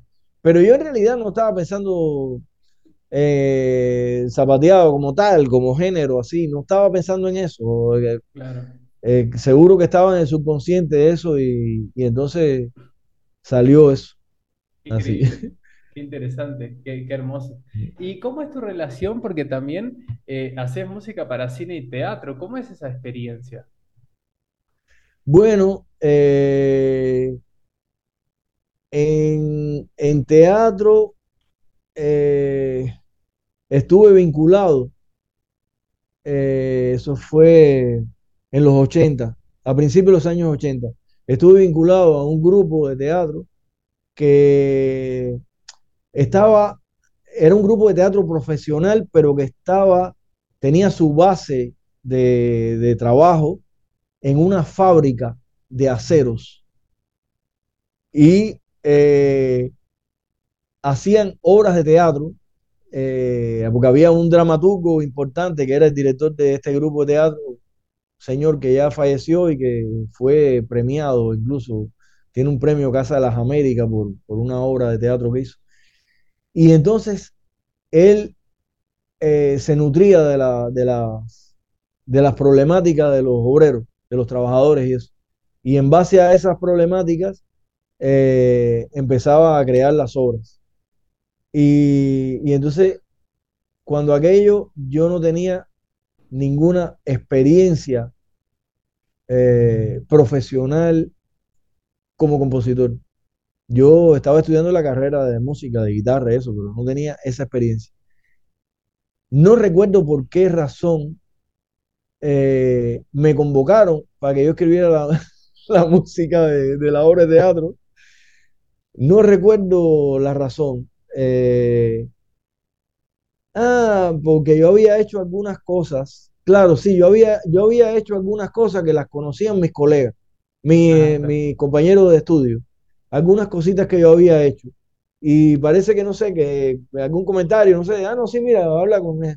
Y entonces hablaron conmigo y fue uf, una experiencia muy enriquecedora porque yo entonces eh, fui a los ensayos a ver lo que tenían hecho y, y entonces el director eh, me, me dijo, bueno, fui a esos ensayos y convoqué entonces a una, eh, una percusionista y un saxofonista. Y entonces dije, "Va, voy a hacer eh, con, con saxofón y con percusión eh, algo para esto, porque era una temática que era muy cubana y eso también.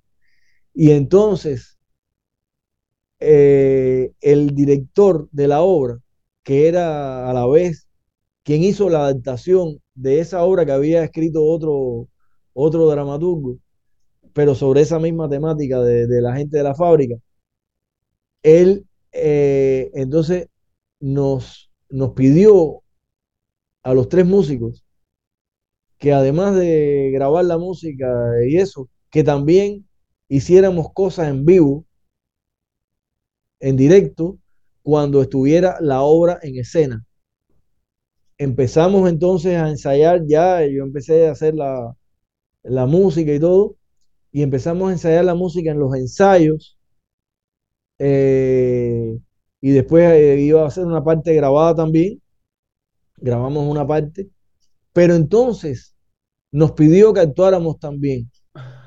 Entonces, terminamos, terminamos insertados y éramos unos personajes de la obra también. Éramos, formábamos parte de los personajes. Fue una cosa, o sea, son cosas que tú dices, mira tú que la sorpresa que, que te da estar en este mundo artístico, que te surgen cosas que de pronto tú dices, yo, qué, qué interesante esta locura, ¿no?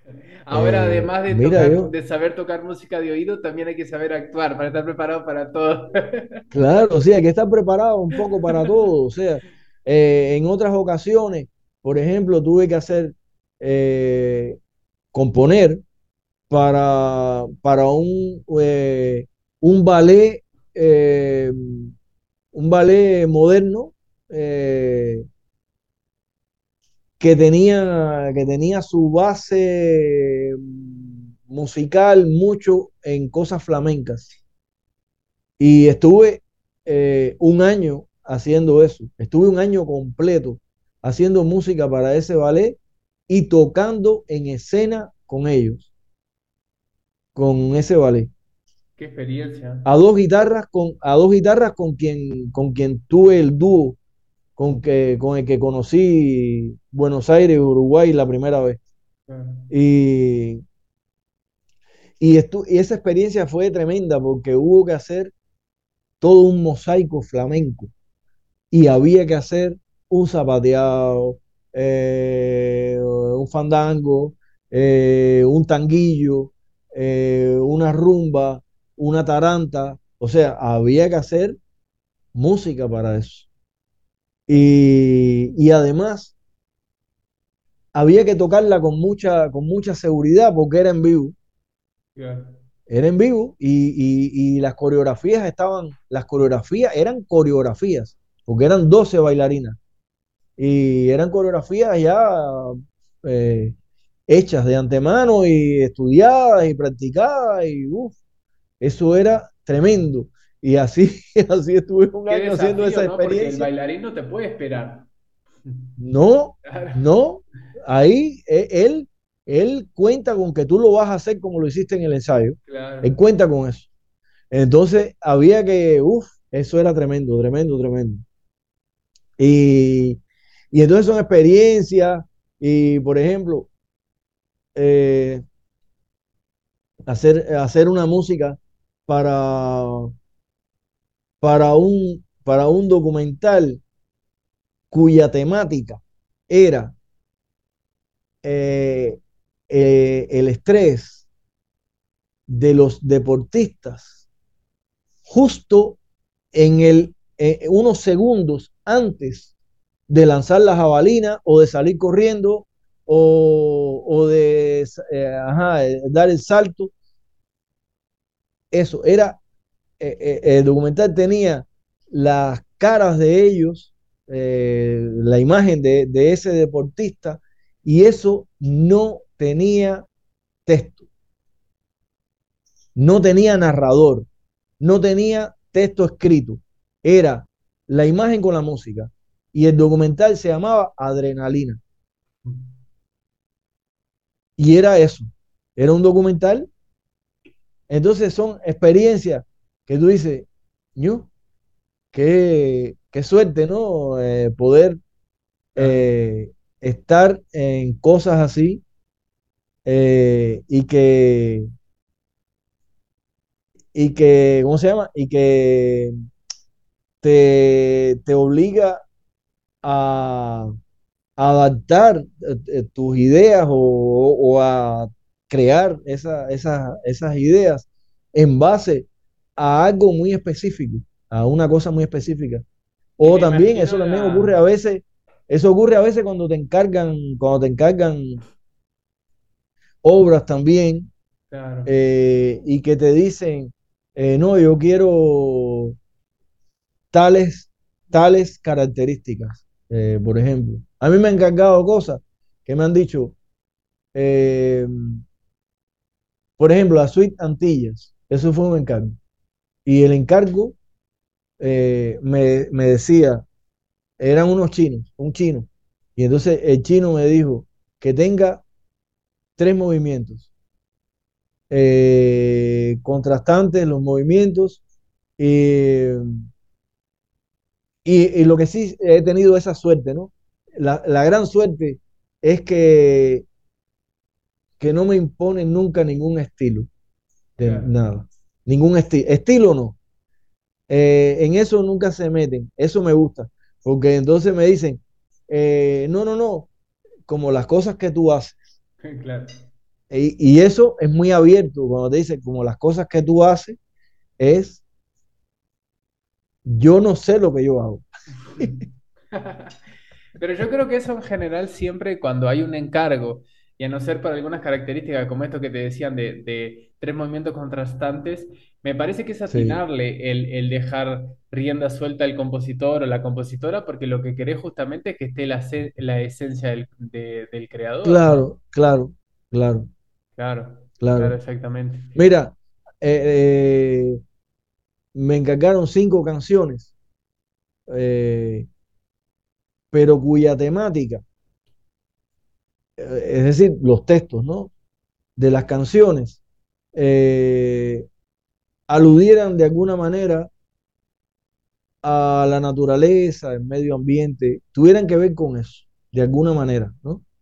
No, no eran, o sea, no, no, el encargo no era hacer un discurso ecológico, precisamente, o, de denuncia ecológica, precisamente, pero sí eh, que de alguna manera llamara la atención sobre la naturaleza, de alguna manera. Entiendo. Y, o sea, el medio ambiente y la naturaleza, de alguna manera, sin llegar a ser militante de nada. Y, y entonces yo dije, bueno, deja ver. Eh, al final hice dos textos, los hice yo. Hay dos textos que son míos. Uno es un río imaginario, que no existe. Es un río imaginario, con su entorno y con todo lo que ocurre. Y, eh, y, de alguna manera mm, también eh, el texto alude a que, a, que el río se defienda y, no se deje, eh, no se deje destruir, vamos a decir. Entonces, esa es una. Y la otra que hice yo el texto que se titula Universo y y es toda la, maravilla que, que tenemos eh, en el universo, en este planeta, y entonces, y en algún momento sí dice que eh, al final dice algo así de, eh, por favor, cuida tu tierra, cu- cuida tu tierra azul, dice en algún momento también. Y eh, escogí un texto de Alfonsina Storni, por ejemplo, para una de las canciones eh, que se llama Paz. Una una- un, poema de Alfonsina Storni que se llama Paz. Y es eh, una pareja va al bosque de noche. Y, y ella, hay un momento que ella le dice a él, pero por favor, calla, no hables, no despiertes a los pájaros que duermen. Entonces, bueno, eh, cosas así, otro texto de, de Gustavo Adolfo Becker, que es el beso visto a través de la naturaleza. Eh, y otro texto de Federico García Lorca, que, ah, bueno, porque pregunté si podían ser en español, claro, eso lo pregunté, porque quienes me la estaban encargando eran anglosajones. Entonces, le pregunté y me dijeron que sí, que por supuesto, que por supuesto que podía ser en español. Entonces un texto de Lorca que es de unos poemas, de unos poemas, una serie de poemas infantiles que hizo Lorca. Y, y este es, eh, el protagonista de este, de este poema es un caracol. Es un caracol, eh, son historias de un caracol aventurero. Y, y entonces yo, basado en eso, utilicé, utilicé el poema y, y entonces eh, hice una de, la- de las canciones así. Y las músicas, eh, libremente mi música, libremente, sin ponerme ningún tipo de... Lo único fue eso, esa, esa temática. Y, y como a mí me resultaba placentero, eh, la temática me resultaba placentera, entonces dije, mira, qué bien, qué bueno, está bien, súper. Qué interesante, qué, qué grandes experiencias. Y, y me imagino que también te generaban una, una gran satisfacción poder responder a todas esas demandas tan distintas, ¿no? Y, y- y hablando un poco de, de demandas, quería hacerte una pregunta más de, y, de, y de distintos tipos de labores que a veces uno como, dependiendo de la trayectoria, eh, le toca a uno eh, asumir y demás. Y vos eh, has sido y sos, si, eh, corregime si me equivoco, también jurado de concursos, ¿verdad? Sí, En- entonces te quería preguntar, ¿qué, qué, digamos, desde qué lugar lo tomás o cómo te sentís cuando te toca eso y qué opinás de los concursos? bueno, eh, casi siempre han sido lo de jurado de concurso, que he tenido que, que ser jurado eh, en varios, en muchos lugares, en Cuba también, en todas partes. Eh, yo parto de, de un principio y es que la competencia en el arte es una falacia. Coincido plenamente. ¿Cómo vas a competir? ¿Cómo va, cómo va a competir el arte con otro arte? O sea, o con, con el mismo arte, pero con una obra de arte con otra. ¿Cómo puede competir? ¿Cómo puede competir una obra de arte con otra obra de arte? Eso ya de por sí es una falacia. Eh, yo, si por mí fuera, eliminaría todos los concursos. No, no existirían. Sospechaba Creo que que ibas a pensar algo así.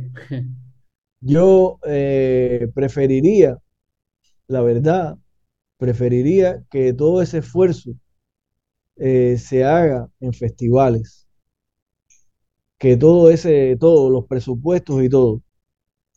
Pero bueno, eh, existen los concursos, eh, se tienen como, como algo que se supone que le abre puertas a los jóvenes o se hacen sentir o se o llaman la atención de alguna manera, pero incluso creo que, que ni siquiera en ese sentido eh, son muy válidos porque cuántos concursos no se han hecho a través de, de la historia ya en este momento, cuántos primeros premios de concursos, que todos los concursos importantes, que todos son importantes y todas esas historias, y cuántos de esos eh, ganadores de muchos premios eh, no han podido ni siquiera desarrollar una carrera después. Claro. No han podido, no, no han logrado eso, porque a veces también, eh, como tienen que centrar su, su esfuerzo en estudiarse esos repertorios que son de los concursos y que son los mismos repertorios que, eh, que- que tocan todos eh, por, por el tema ese de los concursos, no solo en la guitarra, en todos los instrumentos. Claro. Eh, entonces, ya están dejando de, de hacer la búsqueda de el repertorio que quieran mostrar o crear o, o lo que sea, dejan de, de poner su esfuerzo en eso y si son intérpretes, en el caso de los intérpretes no, no creadores que son, o sea, que siempre son creadores, pues bueno, recrean la- las obras, Claro. pero, pero en el caso de los intérpretes, el repertorio, lo que hacen es lo que más define al intérprete y lo que más lo puede hacer identificarse de alguna manera como, como artista, como lenguaje o algo así, ¿no? Claro. Entonces, si están eh, repitiendo siempre y estudiando y dedicándole todas las horas de la vida a estudiar los repertorios de los concursos, están dejando en realidad de, de enriquecerse musicalmente y en todos los sentidos y culturalmente sobre eh, todo lo que, lo que podrían adquirir, que no lo hacen porque los concursos espe- son específicamente como, como, como para hacer demostraciones. Claro. Entonces, eh, hay cosas que, que en los concursos ya son imperdonables. Ya, en el concurso, el, el concursante o el aspirante que se equivocó ya no vale. Ya ese no vale porque se equivocó. Entonces, imagínate, a lo mejor es el más- eh, eh, eh, a lo mejor es el artista más grande que, que, Claro. que podría haber. Y entonces se equivocó o, o no lo tocó muy limpio, no sé. Pero Claro. entonces tú dices, eh, entonces, conceptualmente, ¿cuáles son los valores que se están defendiendo en los concursos? Si se supone que son concursos de arte, Muy buena son pregunta. ¿Cuáles son los competencias, valores de un concurso? los valores que se están defendiendo, ¿cuáles son? En una competencia de arte. Es, por eso te re- reitero, es una falacia. Claro. Es la Coincido verdad, es plenamente. eso, Coincido es eso. plenamente con todo lo que decís. Eh, no voy a, eh, a repetir, ¿no? Todo, todo lo que vos sería eh, obsoleto, pero a- inclusive le agrego que además de toda esa cuestión de los valores, de lo que se está per- perdiendo, del desarrollo inclusive de, de los propios artistas, de la, de la, porque tal vez en algún tiempo capaz era uno de los pocos caminos. Hoy en día con un mundo tan eh, tan Claro, virtualizado ya, ya no tiene sentido inclusive que tu carrera vaya solo por ahí. No digo que si uno quiera claro. eh, descartarla, eh, que si uno no quiera descartar todo bien, pero que sea solo por ahí no tiene sentido hoy en día. Y además de todo esto que, que decías vos, de la, de la, de la pérdida del tiempo de búsqueda de- propia como, como una voz propia como intérprete, también está el Claro, hecho de la, de la cantidad de conflictos, y conozco mucha gente en muchos casos, de la cantidad de gente que, que abandonó o se frustró o casi se frustró o se sintió una porquería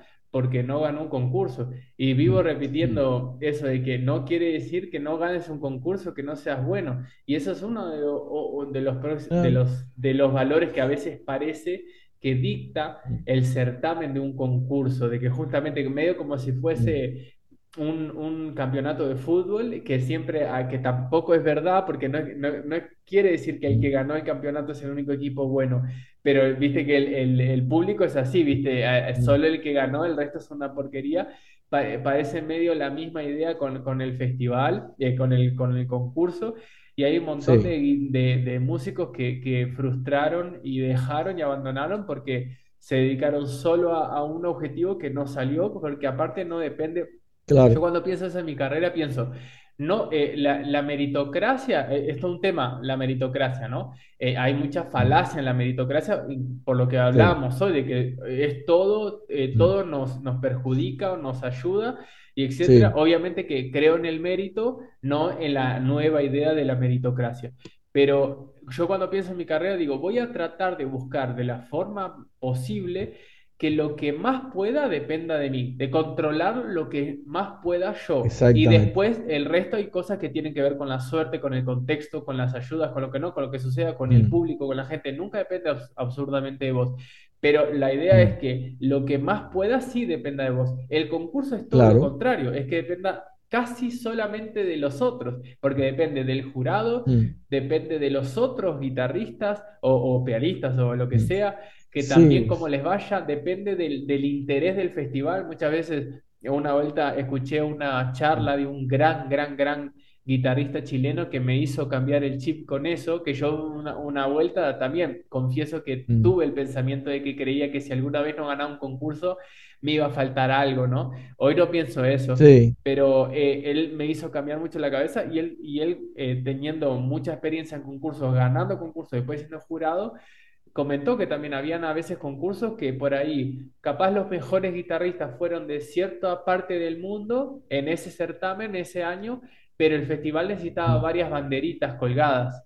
Entonces sí, repartían porque sí, necesitaban que sea de varios países. Entonces también es como, entonces, ¿por qué es que gana uno o gana otro? Entonces todo eso parece que mm, juega más en contra que a favor de- del arte, claro, eso es horrible, es horrible, claro, por supuesto.